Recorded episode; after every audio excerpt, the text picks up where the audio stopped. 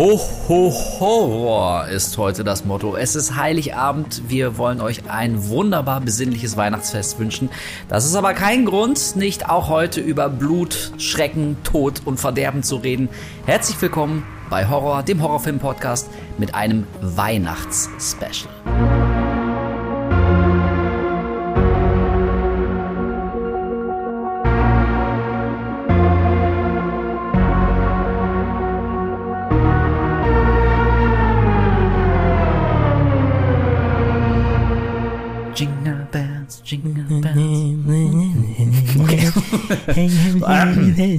Ja, ey Leute, cool, dass ihr wieder am Start seid. Ähm, das ist äh, wirklich reiner Zufall. Ne? Wir haben auf unsere Kalender geblickt und gesehen, ey, am 24. kommt ja die nächste Ausgabe. Wirklich an Heiligabend gibt's eine neue Horror-Podcast-Folge. Cool.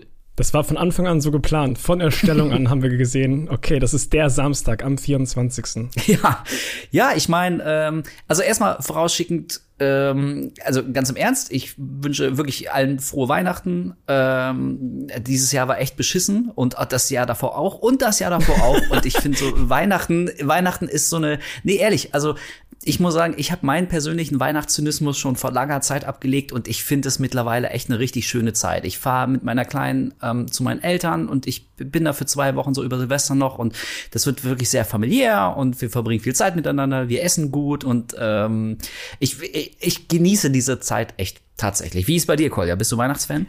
Ich glaube, bei mir ist es genau andersrum gelaufen. Nämlich, ich war früher als Kiddo, bis in, in die frühen Teenagerjahre, war ich so richtig der absolut lächerlichste Weihnachtsfan überhaupt. Also auch was das, was du beschreibst, dieses familiäre und Zusammensitzen und diese einfach dieses Gefühl einer besinnlichen Zeit, so war aber voll mein Ding und irgendwie ist es über die Jahre immer weniger geworden. Hm. Mittlerweile hasse ich Weihnachten fast schon. Also ich, ich glaube aber, das liegt daran, vielleicht habe ich einfach die letzten Jahre ein bisschen Pech gehabt, aber bei mir passiert alles Scheiße immer schön zum Ende des Jahres. Stimmt. Da und, hast du echt Pech, ne? Ja, wirklich. Und das ist dieses Jahr auch nicht anders.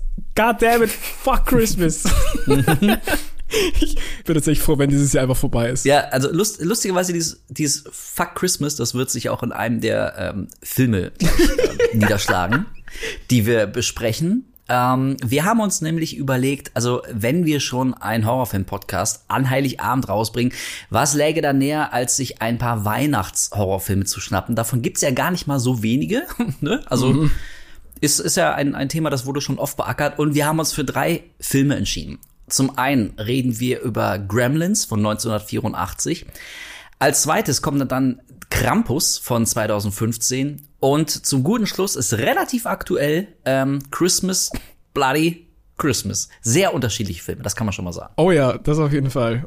Aber äh, bevor wir da ähm, in die Analyse einsteigen, äh, haben wir uns überlegt, was wir ab jetzt machen. Wir sagen immer ganz kurz am Beginn einer neuen Folge, was wir gerade so aktuell in den letzten Tagen oder vielleicht auch Wochen geguckt haben. Da sind manchmal Sachen dabei, da würde es sich jetzt nicht lohnen, einen eigenen Podcast zu machen, aber gelegentlich sieht man ja was ähm, und ähm, können, kann das so als Geheimtipp ähm, anderen Leuten mit auf den Weg geben. Deswegen, Kolja, was hast du denn so in letzter Zeit gesehen? Genau, und vor allem Sachen, die jetzt nicht unbedingt nur Horror sind, ne? Also nicht ähm, unbedingt. Ich habe das letzte Mal, dass ich im Kino jetzt einen Film geguckt habe, war The Menu.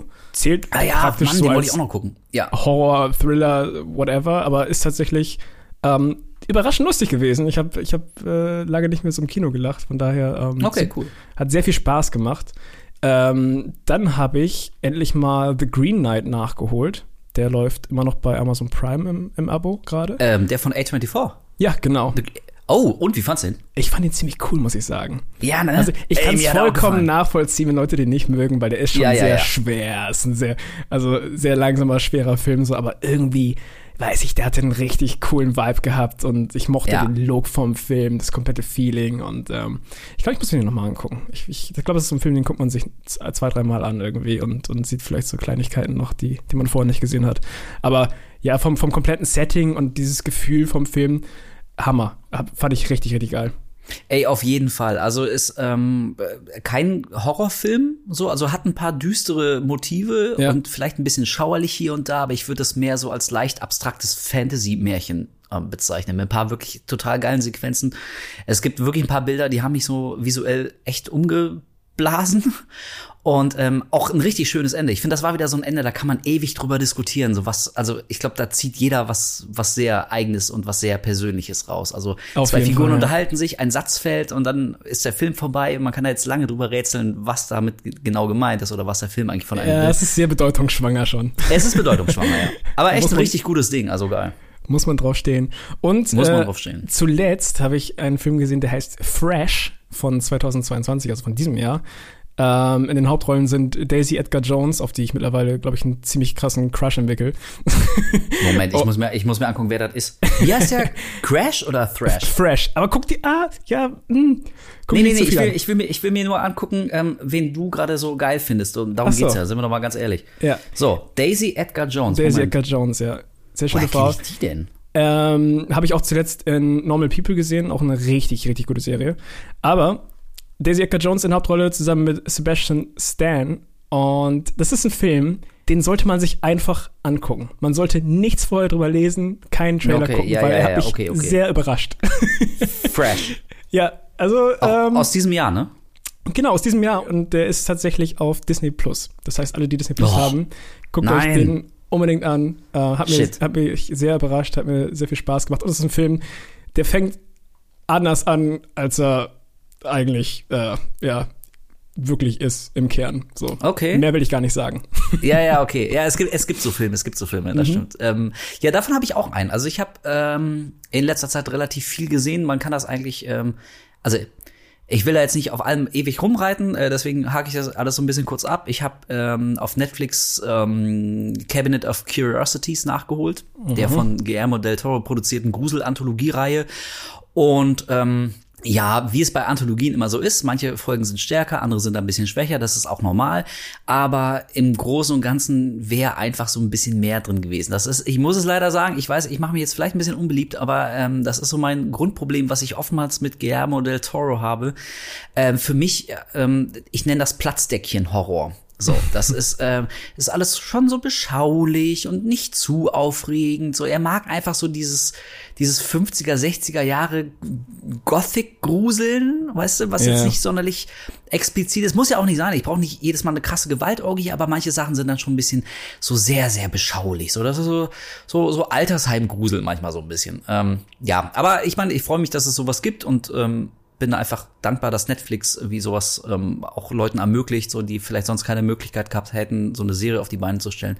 Das ist also schon ganz cool. Dann habe ich mir noch angeguckt ein ähm, japanisch-koreanischen Gruselfilm The Medium.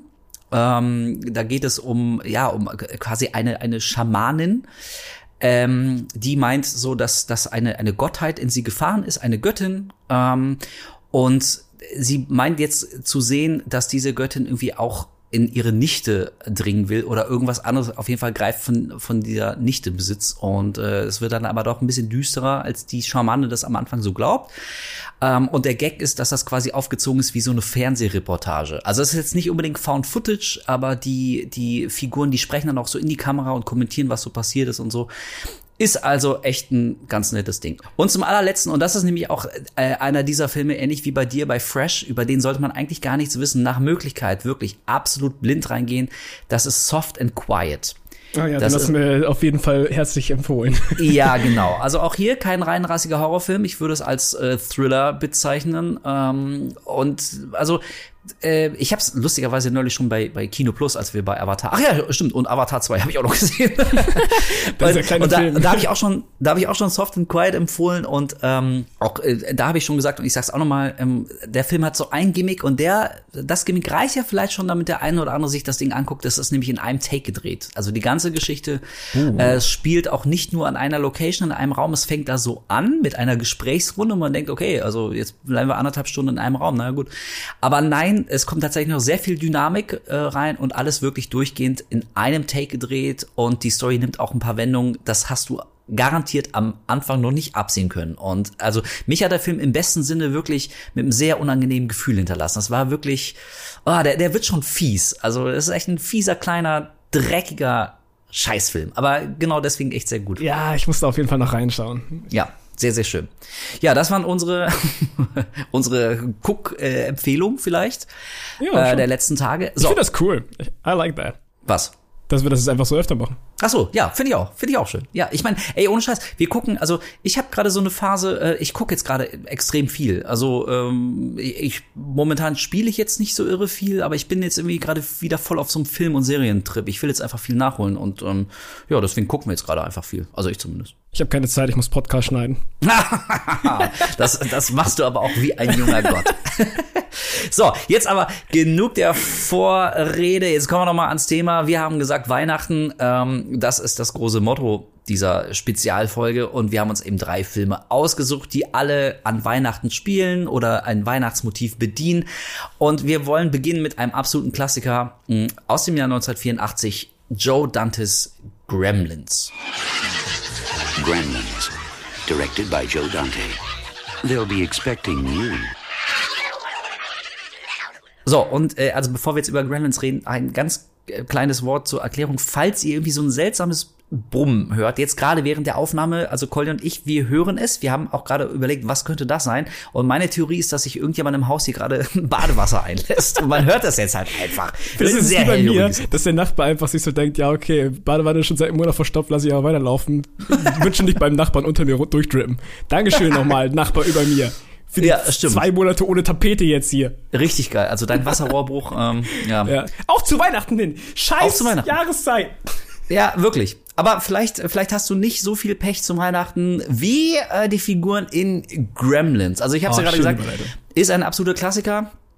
Ich vermute, dass den die meisten von euch da draußen auch schon gesehen haben. Aber ich muss zugeben, ich muss ihn noch mal gucken. Also ich habe den immer Ja. mal in so einem Doppelpack gekauft mit dem zweiten Teil, ähm, weil das also ungelogen, das ist bestimmt 30 Jahre her, dass ich das mal das letzte Mal Gremlins gesehen habe. So frisch hatte ich ihn nicht mehr und deswegen habe ich ihn noch mal angeguckt. Das ist bei mir auch schon mega lange her. Aber ähm, es war wieder ein sehr, sehr schönes Guckerlebnis. Es hat sich sehr wohlig und kuschelig angefühlt, muss ich sagen. Ja, genau. Wir, wir waren vorhin, äh, zur Erklärung, wir waren vorhin einmal Burger essen und haben schon mal so, so ganz kurz über Gremlins gequatscht. Und da haben wir es auch gesagt, dieses Gefühl von irgendwie diesen alten Film, diese, diese alte Filmgrain und wie die Charaktere sprechen, wie der Sound ist, das hat alles sowas, sowas, wie du schon sagst, wohlig warmes. Man fühlt sich einfach so umarmt irgendwie. Das, äh, das ist schön. Das ist dieser Vibe von diesen alten Filmen. Ja, ganz genau. Ich finde also wirklich, ich lasse den komplett als kleinen äh, Weihnachtsgruselklassiker definitiv durchgehen. Ähm, wir sollten aber vielleicht für die dreieinhalb Leute, die überhaupt gar nicht wissen, was Gremlins ist, noch mal ganz kurz die Story zusammenfassen. Kolja, das ist doch dein Ding. Ist es? Ja, äh, ab jetzt, weil ich dir das jetzt einfach hier mit übertrage. Fass sofort die Story von Gremlins zusammen. Oh boy. Also wenn ihr, okay, ich habe keine Ahnung. Also ein, ein, im Prinzip sucht sich ein Dad für seinen Sohn ein äh, Weihnachtsgeschenk und landet dabei in so einem Kuriositätenladen und findet dort ein kleines kleines eingesperrtes Monster. Und ähm, der Ladenbesitzer sagt ihm noch so, na, das ist viel zu viel Verantwortung, dieses Vieh, besser nicht, das ist unverkäuflich. Am Ende landet das aber trotzdem äh, durch, einen, durch einen Zufall bei ihm und äh, schenkt es seinem Sohn, der dann sich auch ähm, mit diesem kleinen Ding anfreundet. Und äh, die, Regel, die, die Regeln, die ihm dabei übergeben wurden, sind ähm, nicht nach Mitternacht füttern, Mhm. es darf nicht mit Wasser in Berührung kommen Mhm. und es mag kein Licht. Richtig? Richtig. richtig? Das sind die drei Regeln, genau. Nice. Und das wird natürlich alles komplett ignoriert. Sonst hätten wir keinen Film. Es wird schön Wasser draufgeschüttet. Oh, es vermehrt sich. Es wird immer Licht in die Fresse geleuchtet. Auch was für ein Dickmove, dass er diesen Spiegel einfach ihm mitten ins Gesicht hält. Ja, wirklich, ey, ohne Scheiß. Das arme Tier. Arschloch.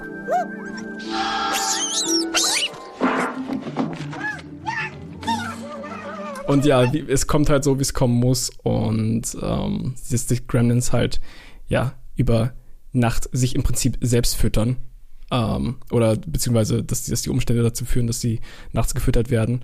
Und äh, die kleinen, süßen Flauschtiere werden dann zu, ähm, ja, Gargoyle-ähnlichen äh, Mistviecher. Ja, kleine grüne Monster. Ja, genau. Richtig, richtige Drecksäcke sind das. Richtig kleine Drecksäcke und Ja. machen dann ordentlich Ärger in der, in, in der Stadt. Ja, das ist also, ähm, ich kann mich also so ganz dunkel vage erinnern. 84, da war ich vier, also ich habe Gremlins nicht so richtig mitgekriegt, aber irgendwann habe ich den dann so natürlich auch entdeckt und habe im Zuge dessen äh, wie ähm, ja so mitbekommen, dass er durchaus für Kritik gerade in den USA gesorgt hat, weil manche Leute wirklich nicht darauf vorbereitet waren, wie in manchen Szenen vergleichsweise düster und hart der tatsächlich ist. Also ähm, der beginnt wirklich so als total familienfreundliches, ja so ein Weihnachtsmärchen. Ja, und genau. hier ähm, Ah, Mogwai, Mog- Mogwai hießen die nicht, nicht Gremlins, sorry, ja, ist mir gerade auch wieder eingefallen. Mogwai. Genau, äh, Giz, Gizmo, der, der kleine Mogwai, der ist halt wirklich so, so, ein, so ein pelziges, Teddybärartiges Vieh, so mit, mit, So großen, cute. mit großen runden Augen, also genau, ganz niedlich und, und, und Öhrchen und so ein Pelz und es ist wirklich, wirklich süß.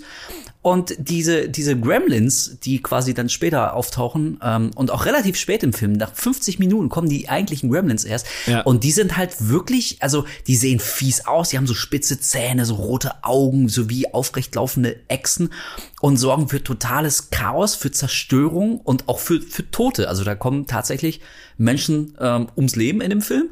Ja. Und ähm, also wenn man damit mit sehr kleinen Kindern drin gesessen hat, kann ich mir vorstellen, so in amerikanischen Kinos, dann war das möglicherweise für den ein oder anderen jungen Erdenbürger einfach ein bisschen zu krass. Ich, ich liebe vor allem, ähm, wie die, also als die Gremlins dann auftauchen, wie die Mutter dann zu Hause versucht, mit diesen Viechern klarzukommen. Ich, ich liebe diese Szene, wie sie dann einfach so völlig ohne Rückhalt äh, gegen, die, gegen diese Viecher feuert. Eine landet in der Mikrowelle, der andere wird irgendwie abgestochen. Ey, und ich kann mich erinnern, also diese Szene in der, wo, wo der eine Gremlin in der Mikrowelle explodiert.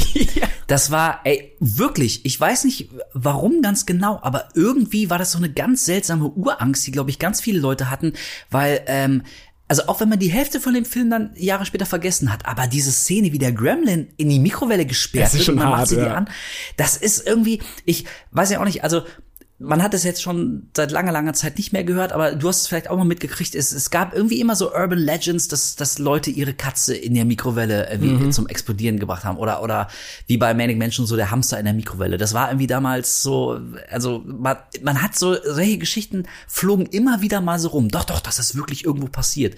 Und ja, und ich glaube, dieser Film hat das, hat das echt noch mal bedient. Also dieser, Ja, das werde ich nie vergessen, wie dieser fucking Gremlin in der Mikrowelle explodiert.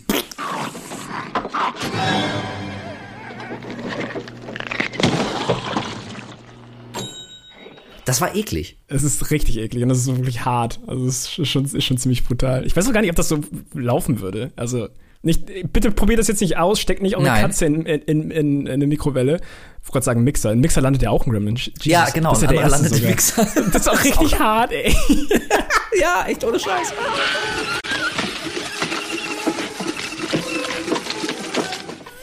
Also die Mom ist schon, die Mom ist ein richtig eigener Terminator. Äh, Die, die, die, die Mom ist, die Mom ist super cool. Aber wo wir jetzt gerade irgendwie, also der Film heißt Gremlins und tatsächlich geht es um die, um die Gremlins und auch hier, also mittlerweile, so jeder kennt die Gremlins und alle wissen sofort, was gemeint ist und haben ein Bild vor Augen.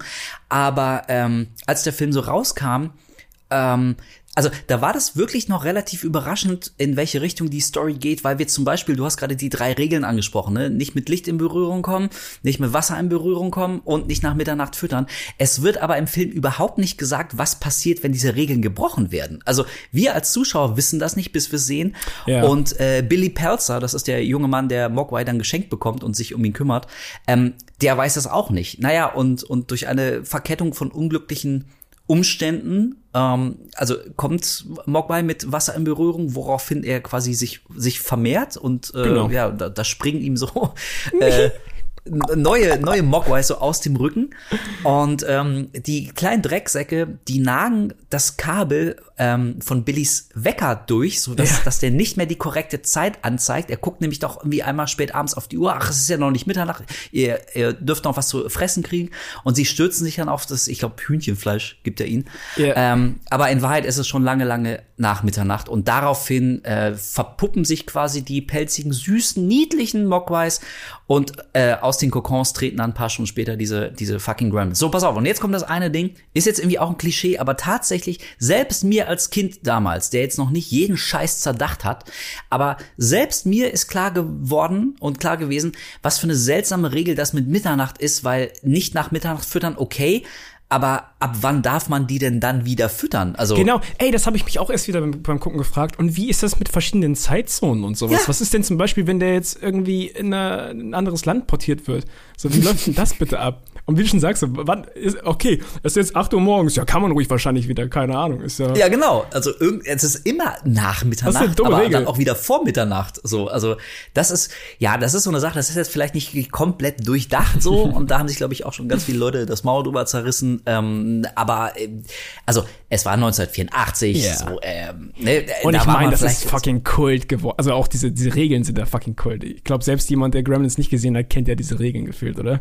Ja, ey, das, das glaube ich auch auf jeden Fall. Das ist irgendwie so Teil der, der Popkultur geworden. Und ich muss sagen, ähm, so manchmal sieht man ja so Filme irgendwie aus den 80ern und guckt die nochmal und denkt sich, hm, wie hatte ich den aber geiler in Erinnerung.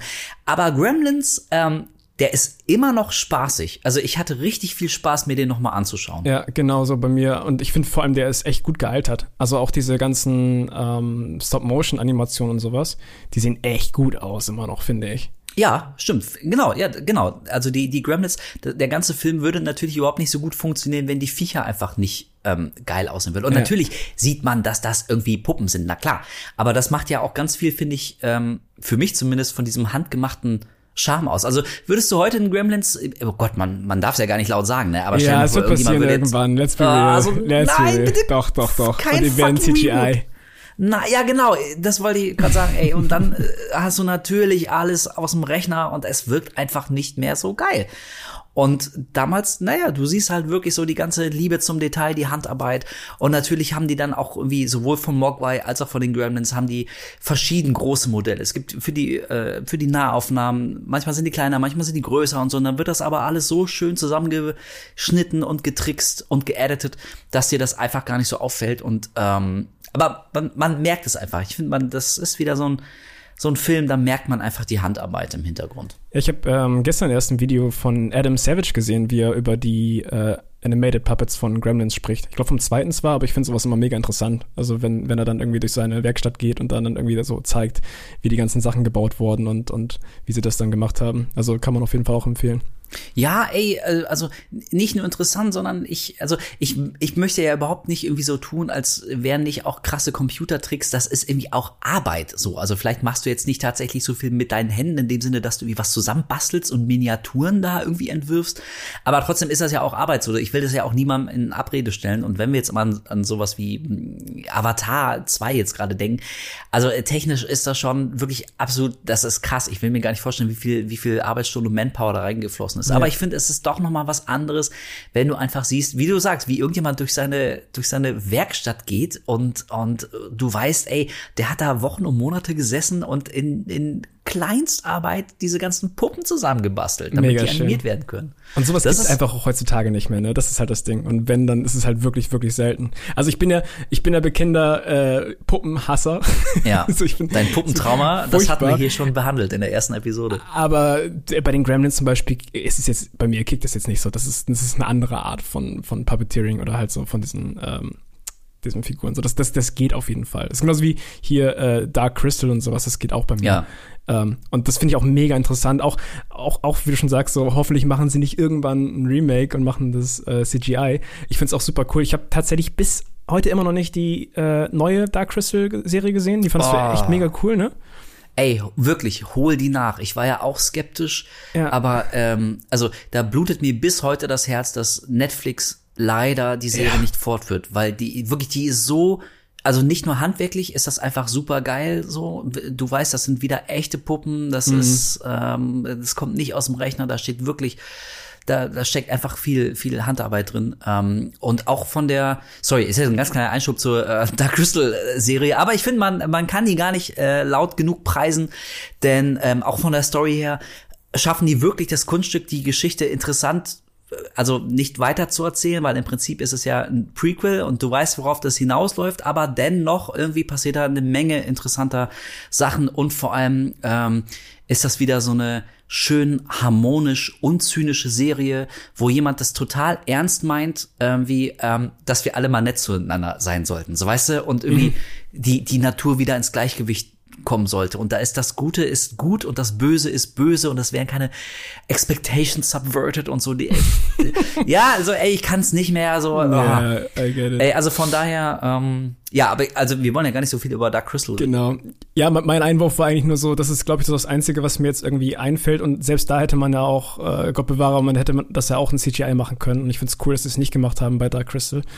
Ähm, und ich weiß nicht, so eine, so eine, so eine Art von Filmmaking sieht man halt mittlerweile wirklich wenig bis gar nicht mehr. So und weiß nicht, beim, beim Gucken, wie du schon sagst, dann hat man irgendwie so ein, so ein wohliges Gefühl irgendwie, weil es, weil das einfach was aus alter Zeit ist. Sowas, was man heute nicht mehr so wirklich sieht. Ja, ganz genau. Und wo wir, äh, wo wir jetzt auch schon mal, äh, schon ein paar Mal über die Gremlins gesprochen haben, also das ist, war echt gut, dass ich mir den nochmal angeguckt habe, weil ich ein paar Details, die hatte ich jetzt gar nicht mehr so präsent. Also äh, hier der Gremlin im Mixer und in der Mikrowelle, das wusste ich noch.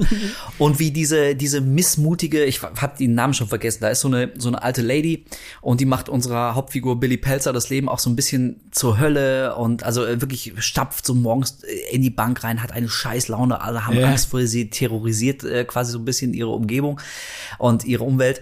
Ähm, und also die findet dann auch ihr, ihr vielleicht gerechtes Schicksal, kommt in einer relativ grotesken, aber dadurch auch sehr lustigen Szene auch zu Tode. So. ähm, also das wusste ich noch alles, aber ich habe zum Beispiel total vergessen, wie seltsam vermenschlicht die Gremlins schon im ersten Teil sind. Das war nämlich was, was ganz viele Leute dem zweiten Teil, der ein paar Jahre später kam, total angekreidet haben, weil der zweite, der ist jetzt, also der hat mit mit äh, mit einem Horrorfilm oder auch einem Gruselfilm fast gar nichts mehr zu tun. Das ist eigentlich mehr so eine Satire auf Hollywood und auf Sequels und so. Und deswegen, also hier Mogwai verkleidet sich immer mal so als Rambo und also, weißt du, so ganz viele Sachen, wo du denkst, okay, okay, das ist jetzt, das ist jetzt, jetzt ist echt weird, so. Ähm, und in meinem Kopf war das so, dass die Gremlins im ersten Teil irgendwie noch einfach nur so, naja, so, so Monster sind, die alles in Schutt und Asche legen. Aber tatsächlich sind die auch schon im ersten Teil so, also seltsam vermenschlicht. Die, die sitzen in einer Szene, sitzen die alle zusammen im Kino und gucken hier ähm, Schneewittchen und die Ja. sieben Zwerge von, von Walt Disney, so weißt du, und, und gehen sich Popcorn holen und verwüsten dann auch den ganzen Kinosaal. Oder wo sie alle zusammen vor der Tür singen, ist auch fantastisch. Ja, genau. Die, die stehen wirklich, also so mit, mit, mit, äh, mit Ma Manteln, äh, Mänteln und, und Schals und Mützen und Ohrwärmer stehen die da alle und singen da so ein Weihnachtslied zusammen. Oder ähm, Diese einer- Rollator-Szene ist so fantastisch. die Rollator-Szene.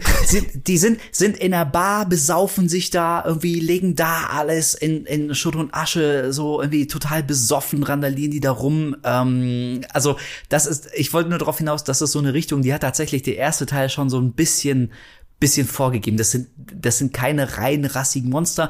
Ey, man kann sich jetzt überlegen, ob das irgendwie eine Satire auf irgendwas ist, auf, ähm, keine Ahnung, falsch, falsch verstandenes Weihnachten feiern, so, es geht irgendwie nur darum, sich zu besaufen und Party zu machen und wo ist der Weihnachtsspirit? Also ich glaube, man kann da ganz viel in, schon in diese Gremlins alleine äh, lesen, wenn man möchte. Und vielleicht macht das den Film auch ein bisschen interessanter, als wäre das einfach nur so ein, so ein Monster-Puppenfilm, weißt du? Ja. Ich will, ich glaube, ich kann da gar nicht so richtig so viel reininterpretieren. Also für mich ist es einfach irgendwie so ein, weiß nicht, der, hat- der hat jetzt nicht so viel Substanz, der will einfach Spaß haben, so weißt du? Ja, ja, das, ja, da- das, das glaube ich auch. Und das ist ja, Ja. auch völlig, völlig okay und, ähm, und legitim. Und ich möchte noch auf eine Sache zu sprechen kommen, denn wir haben Gremlins ja eben als ähm, Weihnachtsgruselfilm äh, ausgewählt und ähm, das ist auch, glaube ich, sehr berechtigt, denn der Film Ja, jeden Fall. spielt tatsächlich zu Weihnachten. Und ich meine, Billy kriegt ja Mogwai auch als Weihnachtsgeschenk tatsächlich. Also es ist wirklich ein Motiv im Film. Also es ist auch Und die, ganz- Musik ist ja auch durchgehend sind ja Weihnachtslieder und sowas, ne? Also, Ja, ganz genau. Also es wird schon bedient. Aber ich möchte vor allem auf eine Szene zu sprechen kommen, ähm, nämlich auf den Monolog von Billys Freundin. Ähm, wie heißt sie? Karen? Wie, heißt, wie heißt denn seine Freundin? Mein Gott, ich habe den doch vor ein paar Tagen erst gesehen. Ja, Namen. same. Ey, das Aber ist, ich, ich gucke momentan auch viel, deswegen. Ah. ja, ja, eben, das ist so, wenn man so viele Kate, Filme und, oder? Nee. Kate, Kate. Doch, Kate war's, ne? Ja. Kate, genau. Ähm, da kommt es nämlich zu dem relativ berühmten Monolog, den Kate äh, hält, denn also sie ist ähnlich wie du, Kolja, überhaupt kein Fan von Weihnachten, findet das alles ätzend und scheiße.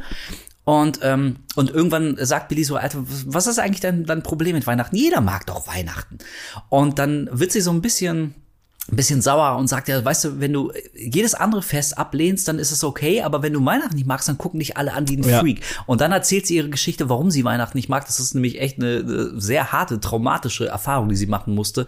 Als sie ein kleines Mädchen war, wollte ihr Vater die Familie überraschen, hat sich als Weihnachtsmann verkleidet und wollte durch den Kamin ins Haus kommen, so als, als Santa Claus. Und dann ist er aber blöd irgendwie abgerutscht und hat sich im Kamin das Genick gebrochen und seine Leiche hing dann so ein paar Tage im Kamin drin. Also die Familie hat sich gefragt, wo äh, äh, ja, wo, wo der Vater bleibt, irgendwie haben nach ihm gesucht, Vermisstenanzeige aufgegeben und irgendwann ähm, ja, äh, zog ein, ein strenger Geruch durch die Wohnung und Kate hat vermutet, dass sich vielleicht eine Katze da verfangen hat und da gestorben ist oder irgendwas anderes in den Kamin gekommen ist, ein Tier halt.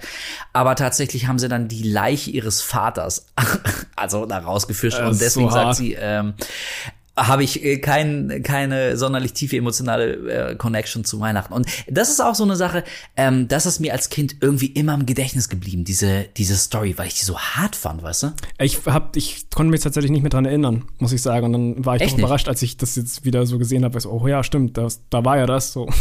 Uff, Das war schon, war schon das, derbe. Und ist schon ich, ziemlich heftig, ja. Und ich habe noch so ein bisschen dann über Gremlins noch recherchiert und nachgelesen und ähm, Steven Spielberg war ja auch ähm, Producer. Also Joe Dante hat wirklich Regie geführt, das war sein Film, das war jetzt nicht so wie, ähm, also bis heute gibt's ja zum Beispiel noch diese Diskussion, irgendwie, wer hat Poltergeist tatsächlich gedreht? War es Toby Hooper Ja, ja. oder mehr so Steven Spielberg? Und ähm, auch bei, bei Gremlins war er als, als Producer im Hintergrund, aber hat sich da wirklich zurückgehalten. Aber ähm, er war zum Beispiel gegen diese Monologszene von, von Kate. Also er wollte die aus dem Film haben, weil er meinte, das ist vielleicht ein bisschen zu hart, ein bisschen zu düster. Aber Joe hat dafür gekämpft, dass sie drin bleibt und sie ist ja dann auch drin geblieben. Und ich glaube, da hat er einen richtigen Riecher gehabt, weil, also, ja, wie gesagt, also neben, neben dieser Mikrowellenszene hat sich mir das einge, eingebrannt, weil ich das wirklich, also als Kind fand ich die Vorstellung schon extrem krass. Und ich weiß noch, wie ich mir dann naiverweise dachte, ähm, gut, dass wir in Deutschland so selten Kamine haben, sowas. Stimmt. Also ja, ich, äh, ich habe schon, also meine Eltern haben nie ein Haus besessen, eigenes. äh, Ich bin schon immer in Mietwohnungen groß geworden, deswegen war ein Kamin jetzt nichts, was meiner täglichen Erfahrungswelt entsprach. Und äh, also das dachte ich mir so als Kind, holy shit, haben wir ein Glück, uns kann das zum Glück nicht passieren. Es ist schon fucking heavy. Bei uns kann Ja. man nur wahrscheinlich vom Dach abrutschen oder so, keine Ahnung.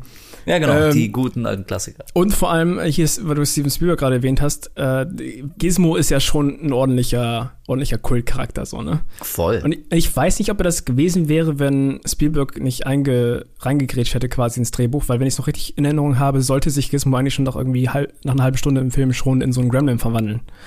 Und, genau, Und richtig. er hat sich Also- halt dafür eingesetzt, dass er halt Ja. so quasi so der, der gute Part davon ist und irgendwie sich das auch durch den Film durchzieht. ja, Und und das wäre halt auch ein echt anderer Film gewesen dann, ne? Total. Ey, und im Nachhinein denkt man sich, also was für eine, was für eine schwachsinnige Idee das gewesen wäre, Ja. dass, dass Gizmo wirklich, also nicht mehr im Film auftaucht, weil er sich in einen bösen Obergremlin verwandelt. Und, also wie du schon sagst, und Steven Spielberg auch da wieder, also diesmal hat er recht gehabt, weil er natürlich völlig, ähm, äh, völlig korrekt identifiziert hat, da gehen die Zuschauer nicht mit, wenn du erst eine halbe Stunde bei diesem süßen Knuddel Pelzwesen bist und auf einmal äh, wird daraus der Bösewicht, so das kannst du nicht bringen. So das ist das ist nicht geil. Da haben Leute keinen Bock auf sowas. Ja. Und ähm, er hat absolut recht gehabt. Also ich glaube auch der Film, der hätte nicht funktioniert ohne ohne Gizmo. So das der ist einfach, ey, der ist so niedlich und so süß. So äh, ich bin ganz sicher, der, der wurde auch ähm, Zielgruppen getestet und Markt geforscht bis zum geht nicht mehr. So also ne, es gibt ja so ähm, ich meine, du zeichnest so, weißt du, also du bist ja auch künstlerisch begabt und, und du weißt, also gerade du weißt ja, es gibt natürlich wie so ein paar gewisse Tricks und Kniffe, wie du so ein Wesen entwirfst, dass möglichst viele Leute es niedlich finden. So große, große Augen, so das Kindchenschema und sowas. ja, ne? vor allem voll, vollkommen auf Merchandise abgezielt, ne? Klar. Und ich meine, heute Aber- sieht man es immer noch, weil wie viele Menschen holen sich denn bitte Merchandise hier von äh, Baby Yoda Ey, und, äh, und was auch was auch sonst noch. Und Ja. gab es da nicht auch irgendwie die Geschichte, dass, dass Baby Yoda irgendwie äh, offen zugegeben wurde, dass er irgendwie so eine Kopie von, von Gizmo ist? Wirklich? Dass sie, dass sie sich, glaube ich, an ihn orientiert haben. Und das sieht man auch, wenn man, wenn man die beiden mal nebeneinander stellt. Die sind sich schon extrem ähnlich. ja, ja, jetzt wo du sagst, stimmt, der sieht wirklich fucking aus wie ein Mogwai. Ja. Also ich meine, das Ahnung. funktioniert halt nach wie vor, ne? Das muss man halt einfach, Ja. einfach sagen. So. Und Ja. ähm, ja. Im Prinzip ist Gizmo so wie Furbies, wenn sie nicht, wenn wenn sie nicht scheiße wären. Das ist, das ist, äh, das ist sehr, sehr schön, ja. Oder? Also, Ja, ich, ich denke, ähm, damit, kann, damit kann man die, die ganze Figur sehr gut zusammenfassen. Wie Furbies in nicht scheiße. Ja. Danke, gerne. Also, also wirklich, ähm, ich kann äh, Leuten echt noch mal ans Herz legen. Gra- Gremlins ist jetzt vielleicht kein Film, den man jedes Jahr einmal gucken muss, aber wenn man den gerade so wie wir jetzt länger schon nicht mehr gesehen hat oder vielleicht auch noch nie gesehen hat, ähm, ist auf jeden Fall immer noch ein Blick wert, definitiv. Kann man sich angucken. Hat also hat auch ein ordentliches Tempo. Der ist jetzt nie langweilig. Der nimmt sich schon ein bisschen Zeit, bis es Ja. richtig losgeht. Wie gesagt, ich habe extra auf die Uhr geguckt. Ich glaube, es dauert fast 50 Minuten, bis der erste, also ri- als, bis es richtig zu Gremlin Action kommt, bis es Das richtig ist losgeht. mit abgefahren. Vor allem kommt es nicht bis dahin irgendwie vor, als würde sich ziehen, finde ich. Das ist ja das Nein, Schöne. nee, So, genau, so. Ja, ganz genau. Und äh, ich mag auch so dieses, dieses Kleinstadt-Flair, was so gerade Filme in den 80ern oft transportiert haben. So jeder, jeder kennt sich, man grüßt sich morgens. So. Also vielleicht Ja. ist es natürlich auch so eine nostalgische Verklärung, aber das ist irgendwie echt so eine, so eine Zeitreise zurück.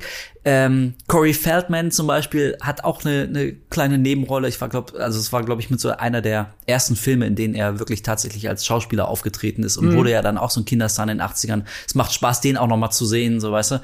Ähm, also ja, es ist ein, ein, ein behaglicher Weihnachtsgruselfilm, bei dem ich eigentlich nur eine Sache zu kritisieren hätte, nämlich wie unfassbar schlecht unecht der Fake-Schnee aussieht, der die ganze Zeit da fällt.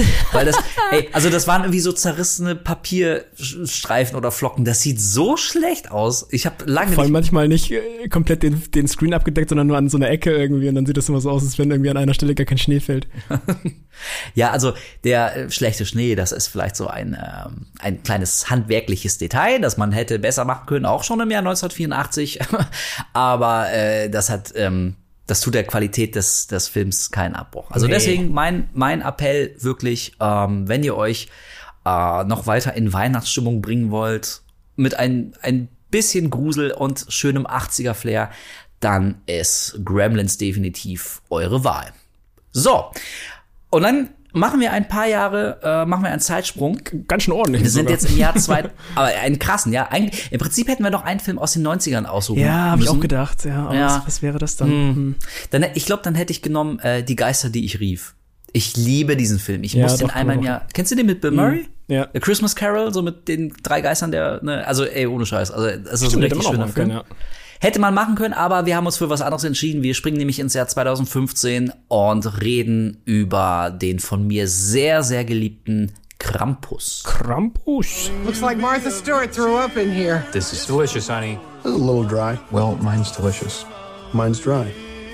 Do you want to trade? Christmas. It's Christmas. It's Christmas. Ich habe so das Gefühl, dass gerade so äh, bei, bei den Amerikanern, bei US-Fans, hat sich durch diesen Film dieser Mythos etabliert, der sich bis heute hält, dass jeder Deutsche quasi äh, den Krampus kennt und, und mit ihm vertraut ist. Und ey, ganz ehrlich, ich, also ich habe natürlich als Kind von Knecht, Knecht Ruprecht gehört. Ähm, Ja. Und Krampus geht so ein bisschen in die Richtung. Aber ähm, also da sollte man vielleicht echt nochmal klar machen, ne? in ganz weiten Teilen Deutschlands, wage ich jetzt mal zu behaupten, war der Krampus bis zu diesem Film auch nahezu unbekannt. Also das ist, ich habe extra mal nachgeguckt, so in, im südlichsten Teil von Bayern ist der vielleicht ein Begriff und dann halt eben so in, in Österreich und so. Ne? Also da ist das vielleicht schon mehr so ein, ähm, ein bekannter Name. Ja, glaub ich auch. Aber ansonsten war der Krampus nie wirklich ein Thema in Deutschland, bis eben Michael Doherty kam im Jahr 2015 und diesen Film abgeliefert hat. Ich finde den geil. Kolja, wie ist bei dir? Ähm, ich muss tatsächlich sagen, ich finde ihn okay. Also, ich habe die ganze Zeit das. Gefühl gehabt, irgendwie, dass der noch besser sein könnte. Da steckt irgendwo ein noch besserer Film drin. Aber er ist auch jetzt weit, weit, weit, weit weg von schlecht. Also, ich, der macht auf jeden Fall richtig Spaß. Ich mag irgendwie die, den Vibe vom Film, den Humor, den der hat. Und auch da wieder finde ich schön, wie viel äh, praktisch gemacht wird. Also, dass tatsächlich auch diese ganzen Wesen und was auch immer da auftaucht, nicht unbedingt alle CGI sind, sondern dass davon auch Ja. viel äh, Puppenarbeit und sowas ist und man das auch sieht. Auf jeden Fall äh, steckt da wieder sehr viel Handwerk drin. Und weißt du was, weil du gerade so schön Gremlins zusammengefasst hast, bin ich jetzt mit Campus dran, okay? Do it. also, äh, in Campus äh, sehen wir Toni Collette, ähm, eine, eine etwas gestresste äh, Familienmutter, die zusammen mit ihrem Mann Adam Scott und den Kindern ein Weihnachtsfest feiern will, zu dem sich natürlich die bucklige Verwandtschaft eingeladen hat, die irgendwie sehr laut sind, so ein bisschen assig und irgendwie auch relativ verzogene Rotzgören als Kinder mitbringen. Ähm, also der, der Klassiker, die Nerven liegen quasi jetzt schon blank. Es soll ja eigentlich eine schöne, entspannte Familienzeit sein, aber es ist purer Stress. Und der Stress wird nicht geringer, als tatsächlich dann der Krampus auftaucht. Eine Art, ja, wie möchte man es nennen? Bösen Weihnachtsmann, so den Anti- Weihnachtsmann. Ja, so Weihnachtsmann wenn, aus der Wenn Hölle, der ne? Weihnachtsmann ein Monster wäre. Genau. Ja. Der taucht dann ähm, auf und ja, terrorisiert so ein bisschen die Familie. Ähm, und also was mir an diesem Film bis heute sehr gut gefällt, was mich am Anfang ein bisschen überrascht hat, und zwar im besten Sinne, so ein bisschen, so ähnlich wie bei Gremlins gerade, habe ich mehr sowas, ja, vielleicht augenzwinkernd Schauriges erwartet, aber jetzt nicht unbedingt reinrassigen Horror. Also ich finde, also allein die Ausgangslage, die Familie und äh, Toni Collette spielt mit. Also ich, mir war schon klar, das wird jetzt kein stumpfer Trash-Splatter-Film so. Ich dachte, das wird so ein bisschen, ja, so was Beschauliches zu Weihnachten. Und ich war überrascht, wie teilweise düster dieser Film wirklich ist. Also Leute sterben, Kinder sterben. Und es hat auch nicht unbedingt ein Happy End. Und ich finde allein die Figur des Krampus ist wirklich wahnsinnig unheimlich. Ich finde, der sieht echt geil aus. Der sieht aus wie so ein, ja, also er, er trägt eine Kutte eben quasi äh, analog zum Weihnachtsmann, die ist aber sehr dunkel, er ist so vornüber gebeugt und hat so, so einen Buckel und zwei riesige Hörner, die dann so aus der Kapuze oben rausgucken. Man sieht nie so richtig sein Gesicht, man kann erahnen, dass er so rote Augen hat und so ein Bart und wirklich so spitze Zähne. Also er hat was sehr, sehr tatsächlich äh, monströses. Ähm, clevererweise sieht man ihn nicht zu oft. Also äh, er nutzt sich nicht ab, dass man irgendwie immer meint, so, ah, Ja, ich würde gern fast noch mehr von ihm sehen. Wie sieht er denn genau aus? Aber ich finde ihn ganz schön unheimlich. Vor allem der, die erste Szene, die erste Szene, wo er auftaucht, ist meiner Meinung nach so unfassbar geil inszeniert. Wo hier das Mädchen draußen rumläuft und man sieht einfach nur so ein, so so ein Schatten auf dem äh, Dach stehen vom, vom Haus. Ja. Und diese Silhouette hat so einen geilen Effekt und wie er dann auch darüber rennt und springt. Alter, Ja. so geil inszeniert. Und also das war wirklich ein Moment, wo ich dachte, so, holy shit, das ist wirklich cool.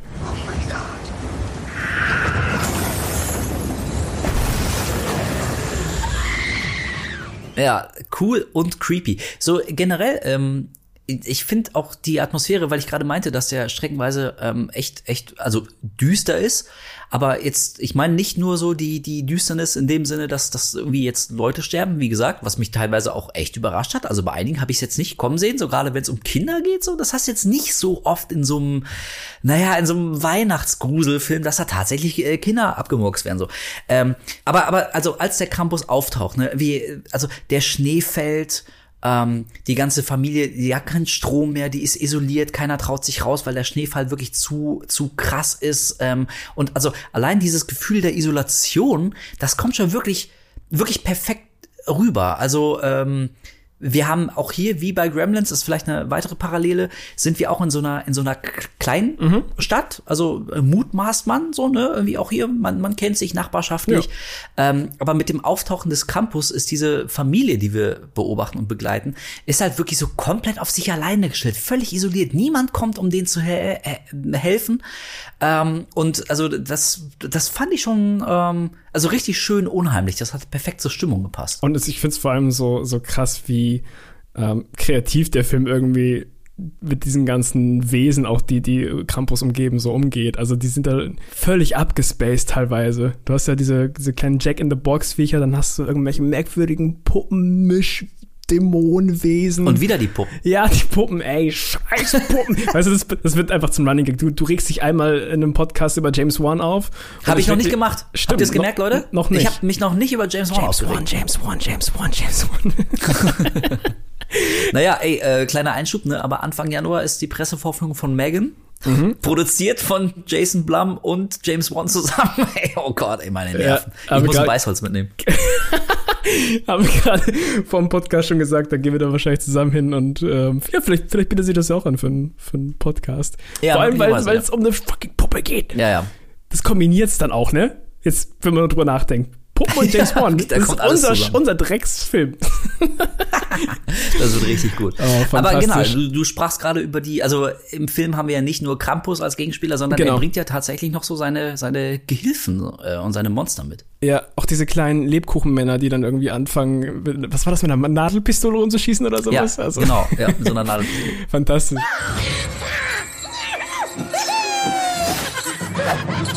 Also was das angeht, ähm, schon fast so ein bisschen Animatronic-mäßig sind die Viecher vor allem. Das, das hat, hat irgendwie einen ganz abgedrehten Stil teilweise, der eigentlich gar nicht so richtig passt, finde ich, zum Film. Also wenn man so in Richtung, Richtung Christmas geht, weißt du, ich meine? Ja, ja, ist ja, schon- okay, ja, ja, ja. Das ist schon so abgespaced teilweise, dass es, dass es wie so ein Fremdkörper wirkt, aber da, dadurch, dass alles so ein Fremdkörper ist, ist es dann irgendwie dann wiederum ganz cool. Ähm, Ja, also und, und deswegen hat mir der Film, also ich glaube, der gefällt mir offenbar ein bisschen besser als dir. Und einer der Gründe ist vielleicht, dass ich, also gerade beim ersten Gucken, wirklich überrascht war, weil da Sequenzen kamen, die habe ich einfach überhaupt nicht gesehen.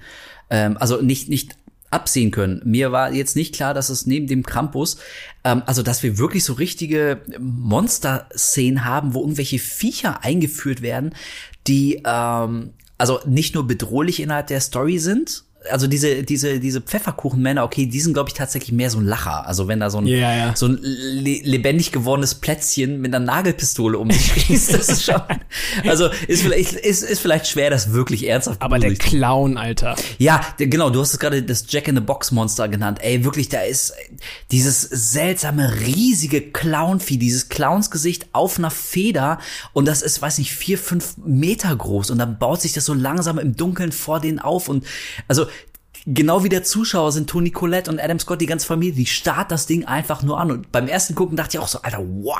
Was geht denn jetzt ab, ey? Fand ich richtig geil. Find's vor allem geil, wie, das, wie das Ding einfach so 500 Zähne hat, aber er schluckt das Kind einfach, einfach so runter, ohne irgendwie zu kauen. so,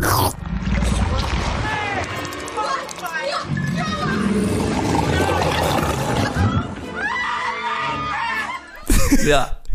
Das, das ist, ey, das ist schon echt, es ist echt richtig schön. Und ähm, also ich sehe auf jeden Fall eine deutliche konzeptionelle Parallele zu Trick or Treat. Der ist ja auch von Michael Dougherty, Oh ja. ich glaube von 2007. der ist auch ich. von ihm. Ja, ja, ja. Crazy. Das habe ich gar nicht mehr so auf dem Schirm gehabt. Ich glaube, die, let die letzten Sachen, die er gemacht hat, waren hier äh, Godzilla hat er, glaube ich, gedreht. Und oder hier Go Godzilla vs. King Kong war, glaube ich, von ihm, ne? Oder? Habe ich nicht gesehen. Äh, nee, der ist, der ist witzigerweise von Adam Weingart. Ach, wirklich? ja. Ah ja, stimmt. Richtig. Was, aber was hat denn Michael Doherty zuletzt gemacht? Der, der, der hat doch, der hat doch nach Krampus hat er doch Filme gedreht. Also Krampus ist jetzt, das war 2015, das ist sieben Jahre her. Ich guck das was nebenbei hat er mal denn nach. gedreht? Das Witzige ist, Trick or Treat liebe ich halt auch mega, aber ich hatte jetzt nicht wirklich irgendwie drüber nachgedacht, wer den Film nochmal gemacht hat. Hier, Godzilla 2, King of Monsters. Ah, Godzilla 2. Der, genau, also sie, genau, deswegen hat die Assoziation mit Godzilla. Auf jeden Fall hat Michael Doherty, um jetzt mal auf den Punkt zu kommen, hat 2007 ähm, Trick or Treat gedreht, ist ein äh, Horrorfilm, der an Halloween spielt. Also das wird vielleicht äh, nächstes Jahr, ähm, da werden wir garantiert ein, ein Halloween-Special machen in irgendeiner Art und Weise. Deswegen will ich über den Film gar nicht so sehr reden, Ja. weil das in meinen Augen äh, vielleicht der, der beste Halloween-Horrorfilm ist, neben Halloween von, Jim, äh, von John Carpenter. Also, wenn ich an Halloween einen Horrorfilm gucken will, dann ist es entweder Halloween oder eben Trick or Treat. Und Auf jeden ähm, Fall. Worauf ich hinaus will, ist, dass es äh, in Trick or Treat auch schon äh, ein Element gibt, was auch in Krampus bedient, nämlich, dass ähm, beide Filme, Trick or Treat für Halloween und Krampus für, für Weihnachten, ähm, wollen, glaube ich, so ein bisschen ähm, das Fest zurück so zu den Wurzeln bringen und, und Leute dazu animieren, tatsächlich so ein bisschen den eigentlichen Weihnachtsspirit wieder zu, ähm, zu leben und zu entdecken und, und das zu feiern, worum es in Weihnachten tatsächlich geht. Das ist wirklich ein großer Punkt in Krampus, weil der Krampus, ähm, das wird nie so richtig explizit gesagt, aber ich glaube, es ist schon relativ klar, der Krampus kommt quasi, um die ganze Familie deswegen zu bestrafen, nenne ich es mal, weil der kleine Sohn den Glauben an Weihnachten verloren hat. Der ist einfach, der ist einfach enttäuscht und glaubt nicht mehr an Weihnachten. Ähm, und daraufhin kommt der Krampus, um ihn zurück, naja, also zum, zum Weihnachtsspirit zu bringen. Und das ist ein Story-Element, das gibt so ähnlich tatsächlich auch in Trick or Treat, nur eben in Halloween. Und ich habe so das Gefühl, dass sowas Michael Doherty ziemlich, ziemlich wichtig ist. Weißt du, was ich meine? Ja. Aber ja, aber ist das wirklich sein Ziel? Weil ich meine, am Ende, wie du schon sagst, ist es ja jetzt nicht wirklich ein Happy End. Ne? Man kann jetzt nicht sagen, so, oh, alle sind jetzt wieder Richtung Christmas Spirit, weil das ist ja schon eigentlich ein ziemlich böses, schwarzes Ende, wenn man das mal so runterbricht, oder? Das stimmt. Also ich muss zugeben, meine, meine Theorie ist jetzt vielleicht nicht komplett wasserdicht. Aber, Liebe Okay, Kindlein, ihr landet in der Hölle, weil ihr Weihnachten mehr respektieren sollt.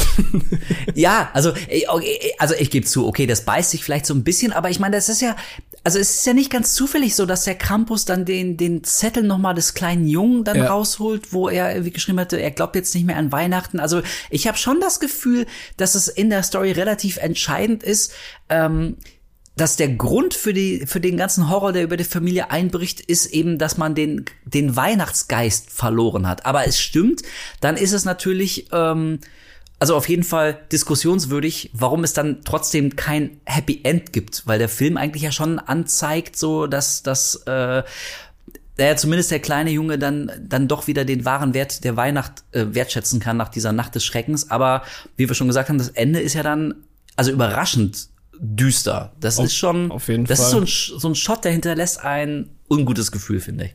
Ich mag, also wir gehen jetzt, wir werden das jetzt natürlich nicht spoilen für die Leute, die es noch gucken wollen, aber äh, ja, das fand ich auch. Ich fand das Ende überraschend vor allem.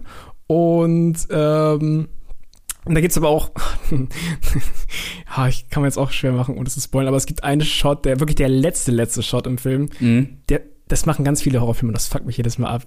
Das ist irgendwas noch einmal, es ist auch kein, kein, kein großer Spoiler, aber es irgendwas noch einmal in die Kamera schreien muss. Ja, das ist ätzend. Alter, mich nervt das so hart. Das ist so Ja. ein, ein billiger, dummer Trick, den, weiß ich, nervt mich, es nervt mich jedes Mal. Ja, ja. und noch eine Sache, die ich super befremdlich in Filmen finde und die auch bei Krampus ähm, vorhanden ist.